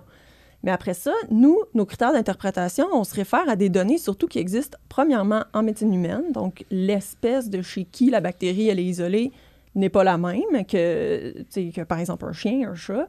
Donc déjà là, ça va aller jouer sur nos critères d'interprétation. Puis après ça, tout ça varie d'une bactérie à l'autre également. Donc des fois, euh, par exemple, on va isoler du E. coli dans l'urine d'un chien, puis on va aller faire un antibiogramme là-dessus, mais les seuls critères d'interprétation pour du E. coli qui vient de l'urine d'un chien, euh, on est juste capable d'aller donner un résultat significatif pour, par exemple, là, euh, je dis n'importe quoi, là, mais euh, l'amoxicilline. Puis toutes les autres, c'est une extrapolation des données qu'on a de la médecine humaine, par Mm. exemple, ou de d'autres espèces animales. Mm. Parce que la biodisponibilité des antibiotiques, elle peut sûrement varier d'une espèce à l'autre, Ben j'imagine? Ben oui. Tout à fait. Puis euh, le- le- la concentration dans quel tissu aussi. Là, ça, c'est dans Ouais. l'urine. Il y en a beaucoup qui se concentrent dans l'urine, mais, Ouais. mais ça varie après ça selon le site aussi. Qui est... Mais avant tout ça, avant même de se rendre à l'antibiogramme, ben oui, là, il y a toute l'étape de premièrement, il faut recevoir l'échantillon, il faut avoir un, un minimum d'anamnèse puis l'information en ce qui concerne l'échantillon pour pouvoir choisir les bons milieux Ben, ensemencés. Puis qu'est-ce qu'il a reçu avant aussi comme antibiotique? Parce que Oui, ça, ça peut être intéressant aussi, mais il faut que les bons milieux de transport aient été utilisés pour que les bactéries soient encore vivantes. Parce que comme Mm. tu l'as mentionné, nous, on les cultive, on veut travailler sur du, euh, du matériel Mhm. vivant. Mhm. Puis il y en a qui sont sur gélose, il y en a d'autres qui sont en, en suspension, c'est ça que vous faites dans des. euh, Des, en suspension, des bouillons, en Ouais, fait. ça. Oui, c'est les- sûr qu'on va utiliser les bouillons d'enrichissement. Comme ça, si jamais euh, la bactérie elle est présente, mais en plus petite quantité, on va pouvoir aller euh, euh, l'amplifier en bouillon puis aller le chercher à ce niveau-là. Ou si l'animal a reçu des antibiotiques. C'est intéressant ce que tu viens de dire parce qu'on y pense pas, mais vous êtes une des rares spécialités qui travaille sur du vivant. Tu sais, on envoie des échantillons de quelque chose de vivant, Ouais. qui vient de l'animal, mais qui n'est pas l'animal. C'est un, c'est- c'est un- c'est- l'animal, c'est l'autre. Euh, l'autre exemple euh, qui me vient, parce que vous, vous travaillez sur des images, mais les images sont pas vivantes. Là, ce que vous, c'est soit numérique ou physique, là, des oui, non, ben, ça ça veut dire que le patient est vivant, mais Oui, le mais matériel diagnostique, ce on que peut, vous utilisez, c'est pas vivant. On peut se l'échanger sans trop Ouais. se. Ouais, même se si tu regardes, euh, je sais pas moi, une, une fluoroscopie qui est en mouvement, tout ça, mais c'est pas du vivant, c'est du numérique. Alors Ouais. que eux, ils travaillent avec vraiment quelque chose de vivant qui est devant leurs yeux ou en tout cas dans leur laboratoire. L'autre exemple, c'est des cellules, des fois qu'on envoie, parce que des fois on prend des échantillons de certains cancers, puis on les envoie dans du sérum. Fait que les cellules, quand ils sont au labo, il faut qu'elles soient encore vivantes quand ils les reçoivent. Donc c'est vraiment les cellules de la tumeur qui sont encore vivantes, qui ont au labo, par exemple, quand ils font de la cytométrie en flux, puis tout ça. Mais sinon, c'est des biopsies, ben là, c'est des tissus qui sont dans le formol, sont morts. Ouais. tu sais, les- les- c'est, euh, il en reste dans le chien là, qui sont vivantes, c'est pour ça qu'on veut savoir c'est quoi. là. Mais, euh, mais c'est vrai, c'est intéressant. J'avais jamais pensé à cet aspect-là. Que, ben, en fait, c'est logique, mais tu sais, quand tu. Mais c'est pour ça que le prélèvement, puis le transport, Ben, le transport joue un rôle le- important. l'amplification, Ouais. puis le- tout ça est, est un- une partie Ouais. L'amplification, c'est autre chose, par exemple, là, parce que des fois, c'est l'ADN que tu amplifies, puis ça, ils peuvent être morts, puis tu vas être capable de Oui, l'amplifier. oui, non, mais Ouais. mettons comme un bouillon de culture où est-ce que tu as une très peu de juste dire cette bactéries. expression-là. Oui. Oui, mais c'est ça, mais on- nous, on aime encore travailler sur du vivant parce que c'est ça, ce qu'on veut, euh, ce qu'on veut voir, c'est comment que la bactérie réagit aussi dans bon, un environnement imposé, puis tout ce qui se passe de façon phénotypique, qu'est-ce qu'elle a comme résistance phénotypique, cette bactérie-là, parce que si on va jusqu'à travailler avec du matériel génétique, puis on se dit, c'est pas grave, même si euh, ça a pris du temps avant que ça se rende au laboratoire, puis que les bactéries sont mortes, mais des fois, si on travaille génétiquement, on peut détecter des gènes de résistance aux antibiotiques, mais est-ce que vraiment la bactérie. euh, euh. oui. Puis là, si on choisit notre antibiothérapie en fonction de gènes de résistance, tu sais, je pense qu'on n'est pas rendu là parce que là, c'est tout un autre concept, mais c'est l'utilisation judicieuse des antibiotiques. Je voulais en parler, là. De toute façon, on va, on va en parler. Oui, c'est Ouais, ça, c'est en logique. on en parle en ce moment, mais c'est ça. Donc, euh, je pense qu'on n'est pas rendu là parce que ça, ça peut être dangereux là, de, de- de choisir une antibiothérapie en fonction de comment, de- des gènes que la bactérie porte versus les gènes qu'elle exprime vraiment Mm. au moment où on Mm. veut. euh, Mais tu sais, c'est très similaire au, au cancer, ça, en fait, dans le sens où euh, on dit toujours que le, le- le in vitro, tu sais, ce qui marche in vitro déjà euh, pour le cancer, ben souvent, ça ne marchera même pas chez la souris. Puis si ça marche in vitro, puis ça marche chez la souris, ça ne marchera pas nécessairement chez l'homme parce que la souris, c'est une souris immuno, euh, immunosupprimée euh, qui s'est fait injecter des cellules de cancer humain. Puis là, on essaye des médicaments dessus. Puis, tu sais, c'est des conditions, des fois, que c'est- tu sais, puis pourtant, c'est ça, l'information que vous nous donnez. Mais je pense que si ça fonctionne in vitro avec un antibiotique, il y a plus de chances que ça fonctionne Oui. chez le patient que de, de la recherche in vitro avec du cancer. C'est complètement différent. Mais il y a un parallèle à faire quand même. Puis évidemment, en Ouais. bout de ligne, la vraie réponse va venir de quand tu traites le patient. Puis ça, c'est si l'information, c'est si l'échantillon vient de la bonne place, puis etc. Ouais. Là, tu sais, parce qu'il y a toutes sortes de. Durant, tu sais, parce qu'eux, ils reçoivent un échantillon, mais il y a plein d'endroits où ça peut être, avoir été contaminé euh, entre Ben les oui. deux aussi. Ben oui, Oui, non, oui. c'est sûr. Encore plus quand c'est du PCR, parce que là, c'est des. Justement, là, c'est pas sur du vivant, là, mais c'est des amplifications de gènes, puis tout ça. ouais, puis c'est ultra Mais c'est ça, mais tu sais, des fois, on oublie de regarder, euh, tu sais, c'est quoi. c'est- L'année passée, c'était l'année Pasteur, c'était le 200e anniv- anniversaire de naissance de Pasteur. Il est quand même une, une personne importante dans Ben l'histoire de la microbiologie, puis entre autres, ses liens avec la médecine vétérinaire. Puis on oublie, tu sais, qu'il faut. Tu découvres une bactérie, puis après ça, il faut que tu vois qu'est-ce est-ce qu'elle cause une maladie, puis est-ce Ouais. qu'elle est vraiment l'agent causal de. de- tu sais, il y a eu tout ce cheminement-là qui a été fait dans les 200 dernières années. Là, aujourd'hui, on a des moyens, mais tu sais, pendant longtemps, on identifiait les bactéries avec comment ils colorent, puis Ouais. ils sont-tu alcoolo-résistantes, puis tu sais, Ouais. on faisait plein de tests euh, Mm. physico-chimiques sur les bactéries. Ouais. Mais là, aujourd'hui, vous avez un outil incroyable. Moi, ça, ça me fait, capoter le mal d'itof, Oui. là, parce qu'il y a Mm. le time of flight là-dedans en Mm. plus. Puis Ouais. Tu veux-tu nous en parler La un peu? Parce que là, on a ça maintenant à Saint-Hyacinthe. Oui, Ouais. on a cet Là, appareil-là depuis petit- euh, ouais, ouais, puis quelques années. ouais. quelques années maintenant. euh, mais c'est sûr que oui, c'est de la technologie euh, révolutionnaire, puis ça a changé complètement nos façons de travailler aussi, mais c'est super intéressant parce qu'on a des identifications bactériennes qui sortent. euh, Tu sais, vous nous envoyez un échantillon, euh, mettons aujourd'hui, et dès demain, on est capable de vous dire le nom des bactéries. euh, Mais euh, comment ça si marche, mettons, pour ceux qui sont peut-être pas au courant? là, qui est... Oui, c'est ça, quand même assez précis, quelque chose qui traditionnellement nous prenait beaucoup plus de temps. Fait que comment que ça fonctionne euh, exactement? Là, je peux pas rentrer dans les euh, détails, tu sais, je suis pas ingénieur. euh, Non, non, non, mais juste en- le principe, tu m'avais expliqué, puis Ouais. j'avais fait, fait triper un peu. Oui, tu avais trouvé ça intéressant. Hein. Fait en fait, c'est que dès qu'on a une colonie qui est assez grosse, là, qui a poussé sur nos géloses, on va la chercher avec un petit cure-dent, finalement, puis on la dépose sur une plaque, puis on mélange avec une, une matrice qui va faire en sorte qu'il va y avoir euh, une réaction, puis il va y avoir une, forme d'extraction des protéines de ces bactéries-là. Puis ensuite de ça, on les met dans notre appareil, qui, euh, qui qu'on appelle, nous, communément, notre, notre maldi. Euh, puis à l'intérieur de cet appareil-là, il y a un laser qui va aller bombarder nos bactéries qui sont mélangées avec la matrice. Puis là, il va se former un genre de nuage moléculaire, là. Euh, de, protéines finalement.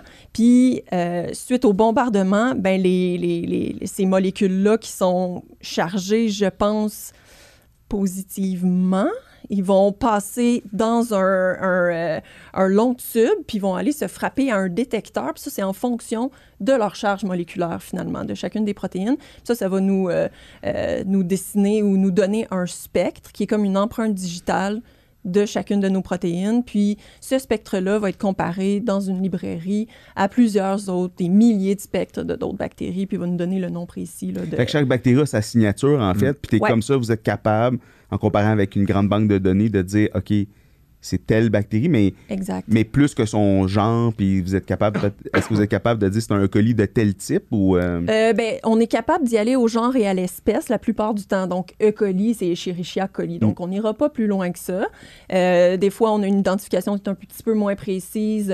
donc, on va aller le sortir au genre. Donc, Staphylococcus spp, par exemple. Ça va encore arriver qu'il y a quand même certains spectres de ces, ces bactéries-là qui se ressemblent beaucoup. Donc, il y a certaines bactéries qu'on n'arrive pas à distinguer, puis il faut encore faire des tests, par exemple, biochimiques, là, pour, euh, pour les distinguer. Mhm. C'est très intéressant. Mais ce qui est surtout super intéressant, c'est que ça, tout ça, ce petit bombardement-là avec le laser et la lecture au niveau du détecteur, ça se fait en l'espace de, de- de secondes. C'est Ouais. sûr qu'il faut préparer les plaques et tout ça. C'est beaucoup de travail pour euh, les techniciennes, mais l'identification en soi, ça se fait en, en quelques secondes. J'imagine que l'intelligence artificielle va aussi euh, se mettre là-dedans éventuellement, puis accélérer les, les- la, la- la précision de la signature de chaque bactérie, puis de reconnaître des patterns peut-être que Oui, qu'actuellement on n'est pas capable de- d'identifier encore. Mais Ouais, possiblement. Ou des fois, nous, on peut aussi, il y a une librairie qui vient avec euh, l'appareil que la compagnie nous a fourni, mais nous, on peut aller faire du séquençage de certaines bactéries, euh, puis aller vraiment préciser certaines identifications qu'on n'arrivait pas à faire seulement euh, euh, avec notre premier screening au Maldi. Puis en allant introduire ces spectres-là, on peut aller bâtir une nouvelle, euh, une nouvelle librairie ou en fait grossir notre, notre librairie qui est déjà disponible. Puis je, je finis après, euh, je te laisse aller, Ouais, mais le séquençage des bactéries, là, Ouais. ça se fait donc de plus en plus souvent. Vous arrivez à les séquencer, pas le génome au complet. Ben, en fait, ça, moi, je rentrerai pas trop dans ce détail-là, parce que moi, je, au labo de diagnostic, je, je suis pas très impliquée avec le séquençage. Là. Ça, c'est vraiment plus euh, de la biologie moléculaire. Mais souvent, non, avec le temps qu'on a, c'est plutôt des fragments qu'on va aller séquencer, parce que nous, ce qui nous intéresse, c'est l'identification de la bactérie. Donc, on va aller séquencer le gène codant pour la RN16S, par exemple, qui, elle, va nous permettre de différencier euh, chacune des bactéries. là. Mais ça se fait, là, du séquençage du génome entier, là, euh, aussi de plus Dans en un plus... temps euh, assez court maintenant? ben oui, et assez plus couramment, mais plus au niveau de la recherche. là. Donc, c'est sûr qu'en diagnostic, nous, à Saint-Hyacinthe, du moins, on touche pas à ça pour l'instant. là. Tu as parlé de Pasteur. Tantôt, je sais que son, son assistant de labo, une fois, il s'était fait demander s'il était parti. Puis il a dit non, non, Pasteur est là. Puis euh, ça avait créé, en tout cas. Il travaillait sur une bactérie à ce moment-là. Pasteur. En tout cas, fait que. Mais il y a eu euh, Alexandre Yersin comme, euh, ah oui, ouais. Ben, comme euh, disciple. Puis il a déjà rencontré Koch euh, du postulat, là, puis, euh, puis l'autre aussi, Lister. Il a travaillé Oui, avec il a travaillé avec Lister aussi, oui. euh, vu qu'on en parle. Mais euh, non, parce que j'avais, parce qu'on a effleuré tout à l'heure l'utilisa- l'utilisation judicieuse des Ouais, antibiotiques. c'est très important. ouais. Quand euh, l'ordre avait décidé, je me rappelle pas c'est en quelle année, de, de- en fait, avait, Oui, ça fait quelques années. de, euh, de recommander la formation obligatoire Ouais. en, euh, en- sur les, les antibiotiques, l'ut- l'utilisation judicieuse. Puis moi, je me souviens que je, bon, je l'ai faite, c'était quand même c'était très intéressant. Puis c'était un bon euh, euh, rafraîchissement Ouais. d'informations. Il avait fallu que tu le fasses aussi. Oui, je l'ai fait. Euh. Même si t'es un imageur. Tout le monde devait faire trois heures, hein, c'est ça, de- du tronc commun? que. Ah oui, du tronc commun, ouais. Puis après ça, Je me rappelle le- plus Ouais. exactement. Mais je me rappelle que peu de temps après que tout le monde l'avait fait, je revoyais des patients qui étaient partis sur des fluoroquinolones en première ligne, sans Ouais. Avec des, inf- des primo-infections urinaires. Tu sais, des cas où finalement, il avait utilisé les gros canons alors que c'était pas nécessairement indiqué. Ouais. Puis j'étais déçu parce que je me dis, crème, on vient de faire la formation obligatoire.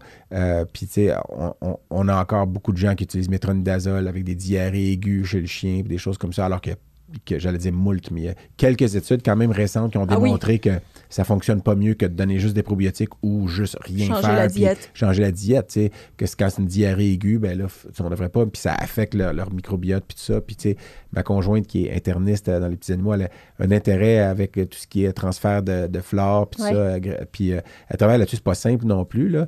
Puis d'ailleurs, ça- mais, je- on- mais toi, parce que je voulais parler d'une autre affaire avec les probiotiques, là, mais côté euh, utilisation judicieuse des antibiotiques. Parce que l'anamnèse, que ce que je disais tantôt, euh, ben, elle est importante pour ça, entre autres, mais est-ce que tu trouves qu'aujourd'hui, en 2023, il y a encore beaucoup d'utilisation de gros canons trop tôt en première ligne sans que, que justement, c'est pas judicieux de le faire? Puis j'imagine que ta réponse, c'est oui, ça arrive encore beaucoup, trop. Euh, puis qu'est-ce que tu recommanderais, tu sais, si tu avais un conseil ou quelques conseils rapides aux vétérinaires, que ce soit d'un petit ou d'un grand, ou dans, en tout cas, ceux qui prescrivent des antibiotiques, Ouais. donc des vétérinaires cliniciens, euh, quel est le conseil euh, facile? Puis, puis aussi, euh, peut-être, parce que je suis sûr que ça arrive, des vétérinaires qui s'auto-prescrivent des antibiotiques Ouais, à eux des fois. Parce que c'est. Puis ça, je veux dire, l'ordre est pas, est pas en peut-être est en train d'écouter, mais je veux dire, je suis sûr que ça arrive parce qu'on en a dans nos cliniques, puis à un moment donné, on peut écrire une prescription pour le chien aussi, puis aller la chercher à la pharmacie. Puis je recommanderais jamais de faire ça, mais je sais que ça doit arriver des fois. Puis c'est des erreurs graves parce que on- les gens vont pas avoir les connaissances pour le faire des fois. Mais juste Mm. en clinique, quand ceux, ceux que tu vois puis qui sont prescrits pour les animaux, Mais attends, mais moi, je vais faire une question naïve avant, qui, avant, qui, va, qui est une sous-question de Ouais, ça. vas-y. Pourquoi on cultive pas plus en médecine vétérinaire? Pour- pourquoi on cultive pas plus? Ben, c'est une excellente question. Dans quel sens? Est-ce Ben, que tu veux dire pourquoi on cultive pas plus? Parce, Parce, qu'en fait, médecine humaine, ils, ils font beaucoup d'empirique aussi. oui. OK? Oui, oui, non, mais- là, tu- ça sonne ta question comme si en médecine vétérinaire, on cultivait moins qu'en humaine. OK. Pourquoi en médecine, on cultive pas plus? Ouais, en Ouais. médecine clinique. C'est quoi Ben- le frein? C'est un frein économique? C'est un frein basé sur la littérature? Pourquoi on le fait Ben, en pas médecine plus? vétérinaire, je pense que c'est un frein économique. Je pense que ça, on se le cachera pas parce que c'est le client en bout de ligne qui va la payer, la culture. Mais après, ce qui est fascinant là, avec l'utilisation judicieuse des, des antibiotiques, c'est que c'est c'est tellement euh, large comme, euh, comme sujet, puis ça, ça va chercher différentes spécialités. Puis là, nous, on est comme juste une toute petite fenêtre, là, le laboratoire de diagnostic. Mais l'utilisation judicieuse des antibiotiques, oui, c'est sûr que moi, je dois faire la promotion de soumettre le plus, le plus d'échantillons possible en laboratoire, mais ça ne concerne pas que ça. Ça concerne, c'est ça, que d'avoir la conscience que on a notre rôle à jouer là-dedans. là. On n'est pas prêt à dire que la médecine vétérinaire, euh, c'est seulement à cause de la médecine vétérinaire qu'il y a de la résistance aux antibiotiques. Ça, c'est sûr que non. On a notre rôle à jouer là-dedans. Puis je pense que dès euh, le, médecin vétérinaire praticien qui voit l'animal de compagnie pour la première fois doit avoir en tête, en prescrivant des antibiotiques, s'il a fait sa cascade euh, comme il faut, puis qu'il a réfléchi à, tous ces diagnostics différentiels, puis s'il se dit, OK, est-ce que j'ai une alternative à l'utilisation des antibiotiques? Premièrement, utiliser ça. On a parlé des probiotiques tantôt, on a parlé de, changement de diète, par exemple, au niveau des diarrhées aiguës. Après ça, est-ce que je peux utiliser une antibiothérapie topique? Bon, puis si tu es rendu à utiliser des antibiotiques, puis c'est pas possible de soumettre euh, au laboratoire pour avoir un diagnostic précis, d'avoir en tête au moins les catégories d'importance en médecine humaine. Puis Mhm. c'est ça, si c'est la première fois qu'on traite pour, euh, pour euh, tel ou tel problème, d'essayer de pas y aller vers un, pas aller Un automatiquement importance. ouais. vers un catégorie 1 qui est un antibiotique de Mm. très haute importance en médecine Mhm. humaine. Puis c'est toujours surprenant de voir que ça, ça inclut le bétril, ça inclut euh, Ouais, le métronidazole. Le métronidazole. L'amoxicilline combinée avec l'acide Mhm. clavulanique, Mhm. là, c'est un Potentialisé. catégorie 1. Mhm. Puis Ouais. je pense que oui. Moi, ce petit tableau-là, je l'avais sur mon. En fait, je l'ai sur mon bureau devant Ouais. ma face. Là, Ouais. Puis je le regarde moins maintenant parce que je commence à m'en rappeler, mais c'est le petit tableau avec les quatre catégories puis les listes. Là, puis, euh, Même euh, Édouard euh, Maconi, qu'on- Ouais. que, que tu connais bien aussi, lui, il l'a mis dans sa salle de consultation ouais. pour expliquer aux clients pourquoi En il recommande. C'est quoi la démarche, en fait? C'est quoi l'algorithme décisionnel? Puis Ouais. pourquoi il recommande tel antibiotique? mais c'est parce que puis- je pense qu'il y a, le, il y a le- le réflexe de se dire ben, si je vois que le plus fort ou le plus. le- que ça va mieux répondre, tu sais, puis alors que c'est pas nécessairement le cas, tu sais.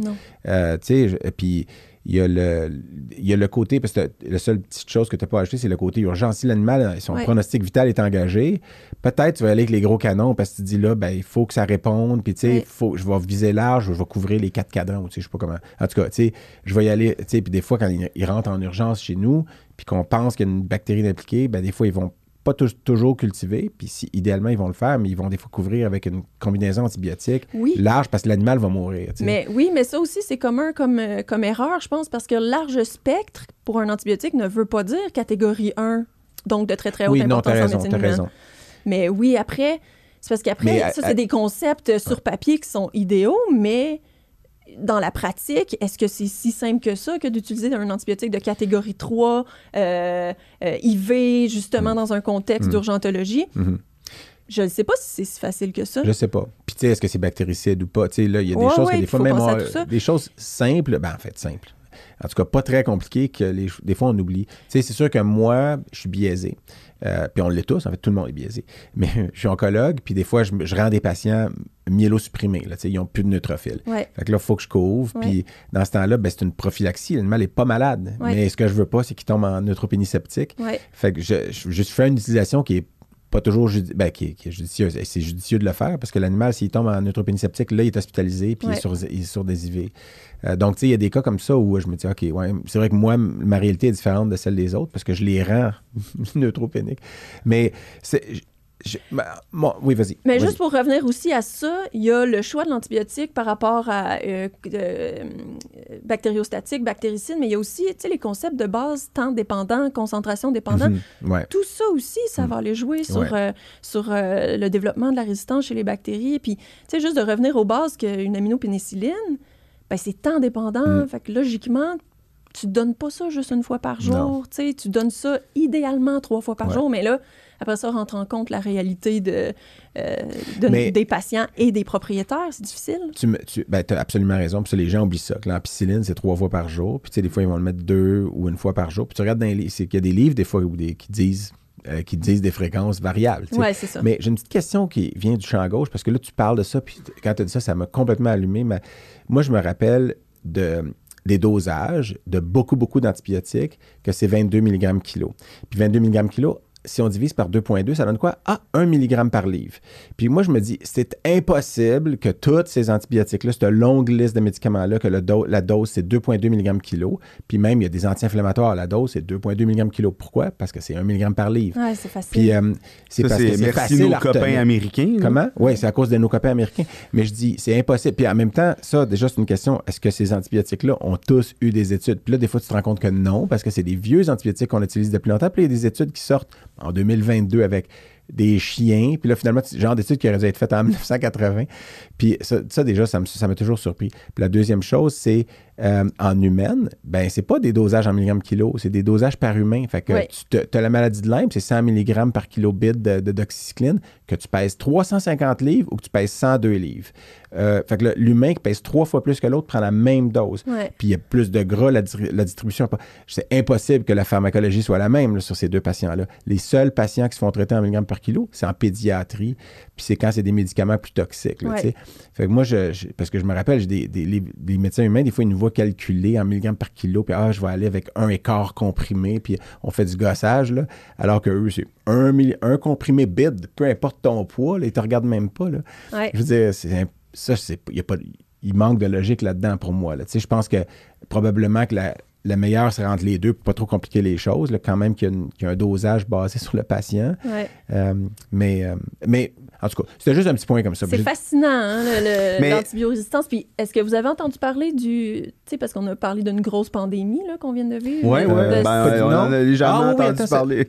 Euh, oui, oui, Ben, légèrement. The Silent Pandemic, qui est la, la pandémie silencieuse, ben, c'est la résistance aux antibiotiques. Hein, puis c'est ça, je pense Ben, que c'est j'allais te c'est un peu comme la crise climatique. tu sais, est-ce qu'on va perdre cette lutte-là contre, contre les, les, les- les bactéries éventuellement? Parce que je veux dire, quand tu Ben, vous regardes en la pensez quoi par Ben, rapport à leur évolution puis à quel point ils vont Quand tu regardes la courbe, c'est clair qu'ils étaient là avant nous depuis longtemps, ils vont être là longtemps après nous. Ouais. Fait que c'est sûr que quand tu regardes la courbe, ça s'en va pas dans le bon sens. tu sais. Non.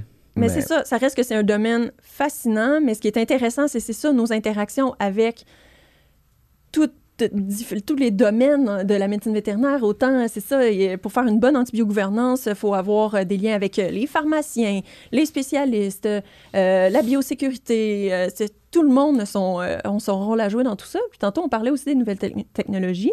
C'est super intéressant, les nouvelles technologies. Par contre, ils sont en train aussi de démontrer, euh, j'ai commencé à lire quelques articles là-dessus, puis que l'utilisation du, du Malditov pour avoir des identifications plus précises de certaines bactéries, pour nous, les microbiologistes, c'est tout intéressant, puis on est comme, ah, ben je vais les rapporter, ces bactéries-là. Mais ils ont été capables de démontrer que là, on rapporte des noms de bactéries super précis, donc c'est comme si on, leur on apportait de l'importance à ces bactéries-là, quand en fait, c'est peut-être des bactéries qui font partie de la flore normale Mm. du patient, Ouais, fait que Mais sinon, là, on on les traite, on les est en train de. Ouais. ouais, à traiter. Donc ça aussi, c'est ça, il faut faire Oui, mais de attention. toute façon, tu sais, mettons, tu reçois un résultat de culture bactérienne, puis c'est il y a une bactérie, c'est du E. coli à 100 Ouais. forte croissance, il est sensible à tel antibiotique, tu choisis ton mais tu- parce que tu- évidemment tu, tu scrapes tout le reste de la flore aussi là, tu, fais tu fais un changement de microbiote puis tout ça. Ouais. Puis les gens réfléchissent pas à ça parce qu'on vit juste, nous, on vit celle qui est sur papier devant nous, là. mais il y a toutes les autres, puis on le sait qu'on, je veux dire, il y a plus de cellules de bactéries qu'il y a de cellules de- qui sont notre, euh, de, de- de notre corps, finalement. Ouais, là. Mais on oublie ça facilement. Puis il euh, faut pas avoir peur aussi. Nous, à chaque fois qu'on lit sur euh, l'utilisation judicieuse des antibiotiques, c'est qu'il faut pas avoir peur de. euh, il dit c'est du euh, down-regulating. Donc, si tu as parti ton, ton patient sur, euh, par exemple, deux ou trois antibiotiques euh, d'importance quand même assez élevée en médecine humaine, puis que finalement, tu as ton résultat, puis que, bon, on va revenir avec l'exemple du E. coli, qui est quand même assez sensible à des antibiotiques de catégorie 2 ou 3, ben, il Change. recommande maintenant, ou, tu sais, de couper les antibiotiques qui n'étaient pas nécessaires, puis de travailler aussi beaucoup sur les, les temps de traitement. Ça aussi, il faut, faut lire les études, mais des, des fois, on a l'habitude de partir des chiens sur euh, un mois de traitement Ouais. pour... euh, Mais ça, ça a Euh, changé. Ça oui. change, mais c'est pas tout le monde qui l'a changé. là. Ouais, Il y, a des- il y ça- en a que c'est cinq jours, c'est su- quatre jours, c'est suffisant. Ou euh, des, des temps beaucoup plus courts que ceux à quoi on était habitué. Ouais.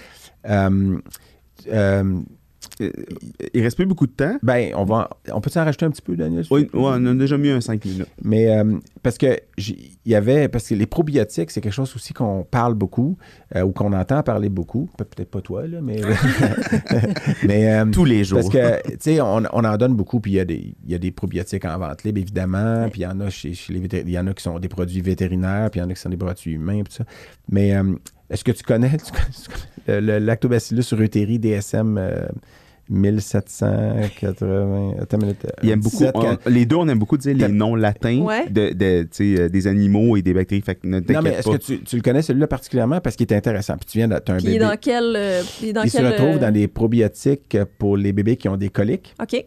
Puis, euh, puis moi, tu sais, autant j'en, utilise des probiotiques parce que j'essaie de, le but aussi, c'est des fois de diminuer les antibiotiques puis utiliser des probiotiques à la place, tout ça. Mais là, c'est que ma, qu'on a eu notre bébé qui maintenant euh, a 15 mois, euh, ma conjointe l'a allaité, au, euh, l'a allaité. Euh, puis il y avait des coliques. Puis moi, mon, mon plus vieux, il avait, lui, il avait été à la bouteille puis il n'y a pas eu de coliques. Mais je dis pas que c'est parce qu'il était allaité ma- maternel au sein qu'il y avait des coliques, mais il était au sein puis il y avait des coliques. Puis là, on a une amie qui dit Ah, moi, mon, mon bébé en fait pas de coliques, fait que tiens, Puis elle nous a donné une bouteille de probiotiques. Puis là, j'étais comme, ben, là, puis ma conjointe dit à Anne-Sophie, elle dit, ben, OK, on va, on va l'essayer, tu sais, parce que ça allait pas bien. Puis elle l'a commencé là-dessus, puis vraiment, les coliques ont diminué. Puis là, j'étais allé, au début, j'étais comme, ben, voyons, tu sais. Parce que, puis là, j'étais allé lire, puis il y a des méta-analyses sur cette bactérie-là, entre autres, le, qui s'appelle le Lactobacillus reuteri. Bon, euh, ils l'appellent des fois euh, Protectis, mais ça, c'est un nom un peu. Protectis, c'est un nom commercial un peu, mais le vrai nom, c'est DSM 1700 euh, 17938. Puis il y, a- il une compagnie qui s'appelle BioGaia, qui je pense, localisée en Suède, mais qui, qui dit que, le produit a été testé dans plus de 145 études publiées à date, des études cliniques. 9 milliards de doses ont été administrées à ce jour, selon le site web. Puis dans un article de 2020, j'avais lu, bon, il y a un groupe en Corée aussi qui évaluait un lactobacillus uréteri canin euh, qui démontrait, puis 28 différents strains, là, qui démontraient que son, évaluation, son, son évolution du génome est liée à celle de l'humain. Comme quoi, ça prouvait aussi qu'il y avait une cohabitation, parce que c'est une bactérie que tu peux suivre que les, les qui, qui se transmet, mais qui est un, finalement, qui devient un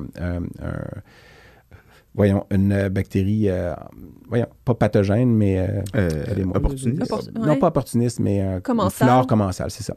Puis les, les, sources, ce qui était drôle, parce que moi, je suis allé voir, je suis allé lire, puis je disais, OK, il y a des méta-analyses qui disent que c'est vrai, puis Crème, lui, a l'air clairement, c'était pas placebo, parce que quand, quand il le prenait, puis qu'à un moment donné, la bouteille a fini, puis il s'est recommencé à avoir des collègues, j'étais allé, à la pharmacie en chercher, ça se vend en vente libre, puis ces collègues ont arrêté encore. C'était quand même donc, il y a un challenge, c'était convaincant. Mais sur leur site web, ce qui est drôle, c'est que le site web de BioGaia, euh, les sources des souches sont assez divertissantes à lire, parce qu'on parle de cinq différents euh, lactobacillus uréteri. Il y a Protectis, qui est DSM euh, 17938, pour le confort intestinal. Donc, c'est celui qui est utilisé, puis c'est celui qui a le plus d'études à l'appui, puis des méta-analyses et tout. Euh, qui a 17, donc, il dit celui-là a 177 études à l'appui, c'est plus que tantôt, mais en tout cas. Prodentis, qui est un mélange de deux différents euh, euh lactobacillus uréteri pour la santé des gencives et des dents, qui a 64 études cliniques complétées, puis trois autres avec moins d'études qui sont pour euh, soit le gastrus, pour le gastro-intestinal, pour la santé des os, puis le colus, pour la santé du côlon. Mais là où c'est drôle, c'est euh, il survivrait, bon, c'est une bactérie qui survivrait durant son, durant son passage dans tout le tractus digestif, donc même dans le pH gastro-intestinal et tout. Présent dans le lait maternel, dans le, euh, dans le vagin, la bouche, l'estomac, le petit et le gros intestin et dans les selles. Donc, chez l'humain, il est présent à plusieurs endroits. Euh, d'où proviennent les souches de biogaïa. C'est ça qui est drôle. Le L. reuteri DSM 17938, donc celui qui est dans, pour les coliques, fut isolé en 1990 du lait maternel d'une femme péruvienne vivant dans les Andes. Euh, le L. reuteri ATCC PTA 5289, ça c'est dans le Prodentis pour les dents. Lui, il fut isolé de la bouche d'une femme japonaise avec une santé bucco-dentaire exceptionnellement bonne. Exemplaire. Donc, ils ont pris son L. reuteri à elle parce que elle, sa bouche, là, est en santé. mais, mais, mais, juste ça, tu sais, comment ça se passe? Il y a un dentiste qui est comme Oh! Ben, genre, il fait, un, il, fait un, un, groupe Messenger. Hey les gars, je l'ai trouvé une bouche Moi, incroyable. Je pense qu'il y a un spécialiste en marketing. On la prélève, qui, oui, un spécialiste en marketing qui a un rôle plus gros que le dentiste. Je, pense, je pense que c'est l'équipe marketing. Puis, euh, et puis le, le L. reuteri, en tout cas PTA 64, hein, lui, c'est le os fortis puis le gastrus, aurait des effets anti-inflammatoires. Il fut isolé dans le lait maternel d'une femme finlandaise. Non, mais attends, moi, ça, ça, te fait voyager. T'es comme, OK, ça, ben, c'est une madame finlandaise. Ouais, mais l'os fortis, c'est quoi? Il est comme, oh, elle a des gros os. Non, je sais pas, je sais pas. Puis avez-vous remarqué qu'il n'y a pas de souche provenant d'un pli de peau d'Américain euh, euh, en surpoids à l'hygiène douteuse, parce qu'il aurait pu dire, hey, il y a un LRTI, il vient d'un monsieur qui se rasait jamais, puis qui jouait du banjo, puis qui mangeait du crocodile la journée longue. Mais euh, on termine en spécifiant que les bactéries sont aujourd'hui, par contre, produites dans des usines ultra-modernes, dans des conditions contrôlées, avec contrôle de qualité, etc. Donc, ça vient plus de la bouche de la madame. c'est infini le monde de la microbiologie. mais merci au lactobacé quand même, surtout pour ceux qui aiment le fromage. Ben oui, pour vrai, là, tu sais, mais puis euh, je voulais juste, parce qu'on ne peut pas finir sans parler de ça, les nourritures crues. Euh, hey, toi, tu nous passes ça à la fin, là. c'est un sujet, ouais, c'est ça, euh, polarisant. polarisant. Puis moi, je suis pas. c'est parce que c'est encore en vogue. ça fait longtemps que c'est parti. Il y a les, il y a les, il y a les les supporters qui, évidemment, il y, a une logique là-dedans. Oui, les animaux dans la nature, ben, ça mange des, des, proies entières, etc. Puis c'est cru, oui, OK. Mais les animaux de maison qui vivent avec nous euh, dans, des, dans, un, dans une situation qui n'est pas la même, là, euh, est-ce que c'est logique? Puis là, il y a tellement de compagnies, il y en a beaucoup, beaucoup. Euh, il y en a que c'est du cru cuit, il y en a que c'est du cru cru, il y en a que c'est du cru congelé. Que Puis juste en 4 lignes et 23 secondes. Mais dans, le sens, toi, tu je sais pas si ça te touche dans ton travail de tous les jours, puis que tu vois des. Euh, tu sais, est-ce qu'il y a des gens qui t'envoient des échantillons de bouffe crue pour que tu cultives, euh, des choses comme ça. Puis est-ce que si oui, tu as vu des choses qui, sont, qui font peur, justement, ou est-ce que tu considères. Parce que je pense pas que tu considères que c'est sans danger. Il y a quand même plusieurs études à l'appui qui démontrent qu'il y a des risques de campylobactère, salmonelle, puis probablement d'autres, que je, c'est les deux plus grosses qu'on mentionne. Listeria, euh, il y a des staph, euh, du clostridium. Clostridium euh, nous, on ne reçoit pas les aliments en soi, mais on peut faire partie de certaines enquêtes de zoonose avec les DSP, puis on va recevoir en fait des matières fécales des animaux de compagnie qui vivent avec les humains qui ont fait, par exemple, des salmonelloses. Euh, je peux pas nécessairement parler de ces résultats-là, puis je peux pas, moi je suis pas nutritionniste non plus, mais mm-hmm. microbiologiquement, je ne recommande pas à un humain de manger de, de la viande crue, donc je recommande pas. Ou de se faire euh, lécher dans le visage par le chien qui mange la. ah Bon, là, que- ça, c'est une autre chose, mais je recommande pas non plus euh, aux animaux de compagnie de manger de la viande crue. On le sait, c'est un risque connu. Il peut y avoir des bactéries là, au niveau de, de la salmonelle, là, surtout, puis euh, du campylot. euh, t'es très bonne pour synthétiser ça en 27 secondes, euh, Voilà. tel que je te l'avais imposé. Mais je- j'en profite pour saluer Patrick Blanc, qui est euh, médecin vétérinaire, qui est un de nos auditeurs. Parce que, Fidèle depuis euh, le début. Fidèle depuis le début. Puis Ouais. qui- d'ailleurs, que je remercie encore pour euh, les commentaires que nous avons envoyés au tout début, là, quand on, on avait juste euh, deux ou trois épisodes de lancer, parce qu'il avait- il nous avait donné des, com- des commentaires qui étaient à la fois ben, Constructif. encenseurs, mais très constructifs. Ouais. Mais c'est parce que Patrick, lui, euh, il. Est-ce que c'est sur un. Puis là, je, paraphrase ce qu'il a écrit sur une page Facebook récemment, mais qu'il commençait à s'ouvrir sur le sujet en se disant bon, peut-être qu'il y a des bienfaits potentiels, puis tout ça. Jusqu'à septembre 2022, où il a, il a développé une salmonellose clinique. Il a été malade pendant deux semaines, complètement euh, à terre, puis hospitalisé six jours. Puis ça vient, c'était une salmonelle qui croit-il, parce qu'il y a eu des- il y avait un patient avec du cru puis tout ça, puis ça a commencé dans les. Donc, tu sais, il y a eu un.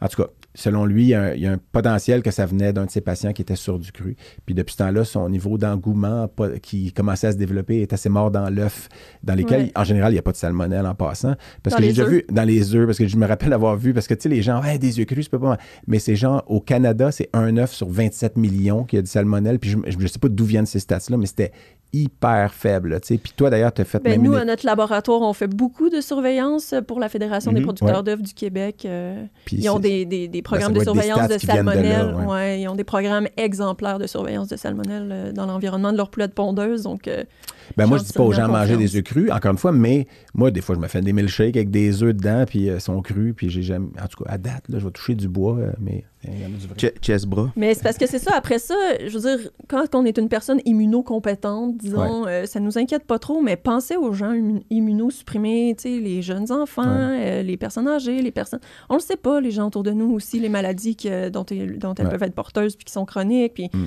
Ces gens-là, s'ils sont en contact avec des salmonelles, là, euh, mm. ça peut être euh, Ouais. dangereux. Puis nous, en général, à l'hôpital, bon, dans le milieu où je travaille, ben, c'est un, un grand centre avec des spécialités, puis il y a des urgences, puis fait, on veut, on laisse pas rentrer de cru dans l'hôpital d'habitude, pour cette raison-là, entre autres. Fait que, quand c'est des chiens qui étaient là-dessus, ben, on le spécifie au client, mais nous, ici, il va manger une nourriture hautement digestible, mais c'est pas du cru. Puis euh, c'est parce qu'on on le laisse pas rentrer dans l'hôpital, c'est tout. Sais. pas que c'est dangereux puis qu'il faut se sauver de ça, là, mais je veux dire, on le sait jamais. c'est plus Les ça. aliments, Oui, les les aliments, c'est ça. Le chien, oui, c'est ça. Merci de spécifier. Évidemment, le chien, on va le traiter, tout ça. Mais dans notre hôpital, il ne mangera pas du cru. Il va manger de nourriture. euh, Donc, euh, c'est. Puis qu'encore là, c'est ça. Il y a peut-être des chiens qui vont manger du cru toute leur vie puis qui n'auront jamais de problème, ni les propriétaires d'ailleurs. Ouais. Mais la réalité, c'est qu'il y a quand même un risque qui est déjà accru. Accru, ouais.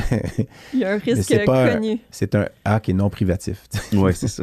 Puis Ouais. les gens aussi, des fois, ils pensent qu'en congelant ces viandes-là, euh, ils vont éliminer finalement que la les congélation bactéries. tue les bactéries, Ouais. ce qui n'est pas le cas. Ce qui est vraiment pas le cas. Ouais, pour finir sur un mot polonais. Pas le cas. Hey, on a il y a tellement de choses d'autres qu'on aurait pu euh, parler, mais euh, merci. Merci vraiment d'être venu. euh, C'était c'était fort intéressant. Un monde, le monde des, des petits organismes qui Oui. sont tellement importants euh, à la fois pour le bon côté puis le- des fois le mauvais côté quand on est malade, mais euh, Ouais. Puis en bactério, euh, à Saint-Hyacinthe, il y a toujours un médecin vétérinaire euh, microbiologiste, là, un spécialiste qui est sur le plancher. Puis ça nous fait vraiment plaisir de vous parler. Là. Donc, euh, ah ben ça c'est une belle invitation qu'on lance à, à tout le monde. Puis là on était un peu petits animaux centrés, mais on aurait parlé Non, de non.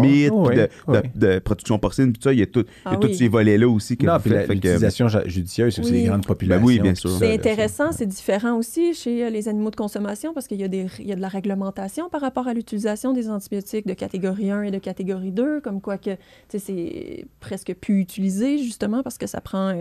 Il faut monter des dossiers pour pouvoir utiliser ces antibiotiques-là, euh, par exemple de catégorie 1 chez les animaux de consommation.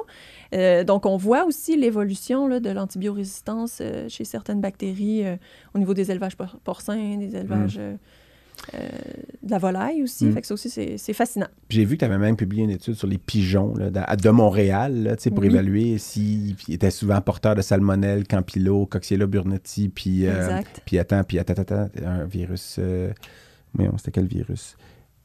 C'était dans le titre. C'était. euh, ah oui, le Newcastle. Newcastle, Newcastle c'est viral. Oui. C'est quel virus? Un, euh, Paramyxovirus. Paramyxovirus, OK. Mais que finalement, il y avait salmonelle qui était présent chez 6% sur 140 quelques pigeons. Là, fait que c'était pas si élevé que ça. Oui, ça fait longtemps, là, Moi, mais... c'est une étude qui date d'il y a plusieurs années. Ouais. Parce que, tu sais, on se dit tout le temps, ça doit être, ça doit être plein de. Ça, mais c'était pas si élevé que ça pour le salmonelle, en tout cas. Ouais. Ben, c'est quand même 6 là. Je veux dire, c'est 1 sur 16. Il y en là. a. Ouais. Ouais, parce qu'on dit quand même que c'est des rats avec des ailes. Ils mangent Ouais. un peu n'importe quoi. Que- c'est parce que ben, mon, faudrait faire la même chose euh, chez les écureuils. Hey! C'est parce que mon, Ouais. mon ex-conjointe avait été hospitalisée aux soins euh, euh, des maladies infectieuses dans un hôpital français. Puis quand elle était là, puis finalement, c'était la maladie de Lyme qu'elle avait, mais on ne le savait pas quand on était là-bas. Une autre bactérie d'ailleurs, mais était hospitalisée avec fièvre, elle avait une ponction euh, lombaire et tout. Puis dans sa chambre de l'unité des, maladies infectieuses de cet hôpital-là en France, euh, il y avait une fenêtre. Puis la fenêtre n'avait pas de moustiquaire, puis il y avait des pigeons sur le bord de la fenêtre qui pouvaient rentrer dans la chambre. Puis moi, j'étais comme, euh, elle est fiévreuse avec une maladie infectieuse. On est dans l'unité des maladies infectieuses. Puis les pigeons peuvent rentrer dans la chambre, puis voler, puis déféquer. Puis il y avait d'ailleurs des chiures de, de, de pigeons, là, à peu près. Puis les- la chambre était petite, là, donc à peu près à quatre pieds de sa face. là. J'avais Le- trouvé ça quand même surprenant. À l'hôpital, là. À l'hôpital. Dans un hôpital d'une grande ville française, OK.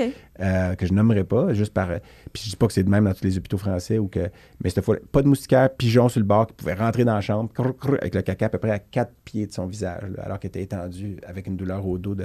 Mais je pense qu'en tant que médecin vétérinaire, c'est ça, de- on est capable de voir ces choses-là, puis ça nous dérange plus. le- Ben oui. le- quand on, on doit fréquenter, c'est ça, les, les hôpitaux humains, là. Ouais. Des fois, on voit des choses euh, avec ma mère qui, euh, qui était en oncologie, Ouais, ouais. mais qu'après ça, tu vois très, très proche qu'il y a une affiche pour un patient. euh, euh, la porte d'à côté, EVR, tu sais, quand tu sais que c'est un entérocoque euh, résistant à la vancomycine, il est Mm. porteur de ça à côté. euh, Ouais, qui est dans la même chambre. ou, euh, ben ouais. presque. Moi, C'est un ça, peu ça me inquiétant. faisait un petit Ouais. peu mal. euh, C'est- ouais. C'est difficile. Ah, c'est- Alors, sur ce. j'ai fait une blague de. Clostridium. De, C'est- c'est- de- ouais, Clostridium. Ben oui, merci beaucoup à Daniel pour ta patience. On Oui. s'est fait rajouter plusieurs minutes euh, parce que c'est comme ça quand c'est passionnant. Oui, absolument. euh, C'était fort intéressant. Et Merci, Merci beaucoup. beaucoup. Merci de ta participation. Merci euh, à tout le monde qui, qui nous écoute. Puis, euh, Puis nous, on se dit euh, à très bientôt. à très, très bientôt. Et qu'est-ce qu'on fait? On lance le On générique. lance la petite musique Ouais, la d'animaux qui chante. Merci, Julienne. Merci.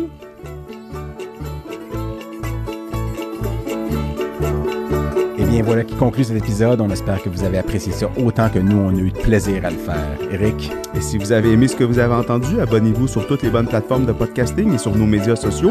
Et on se revoit au prochain épisode. ah oui,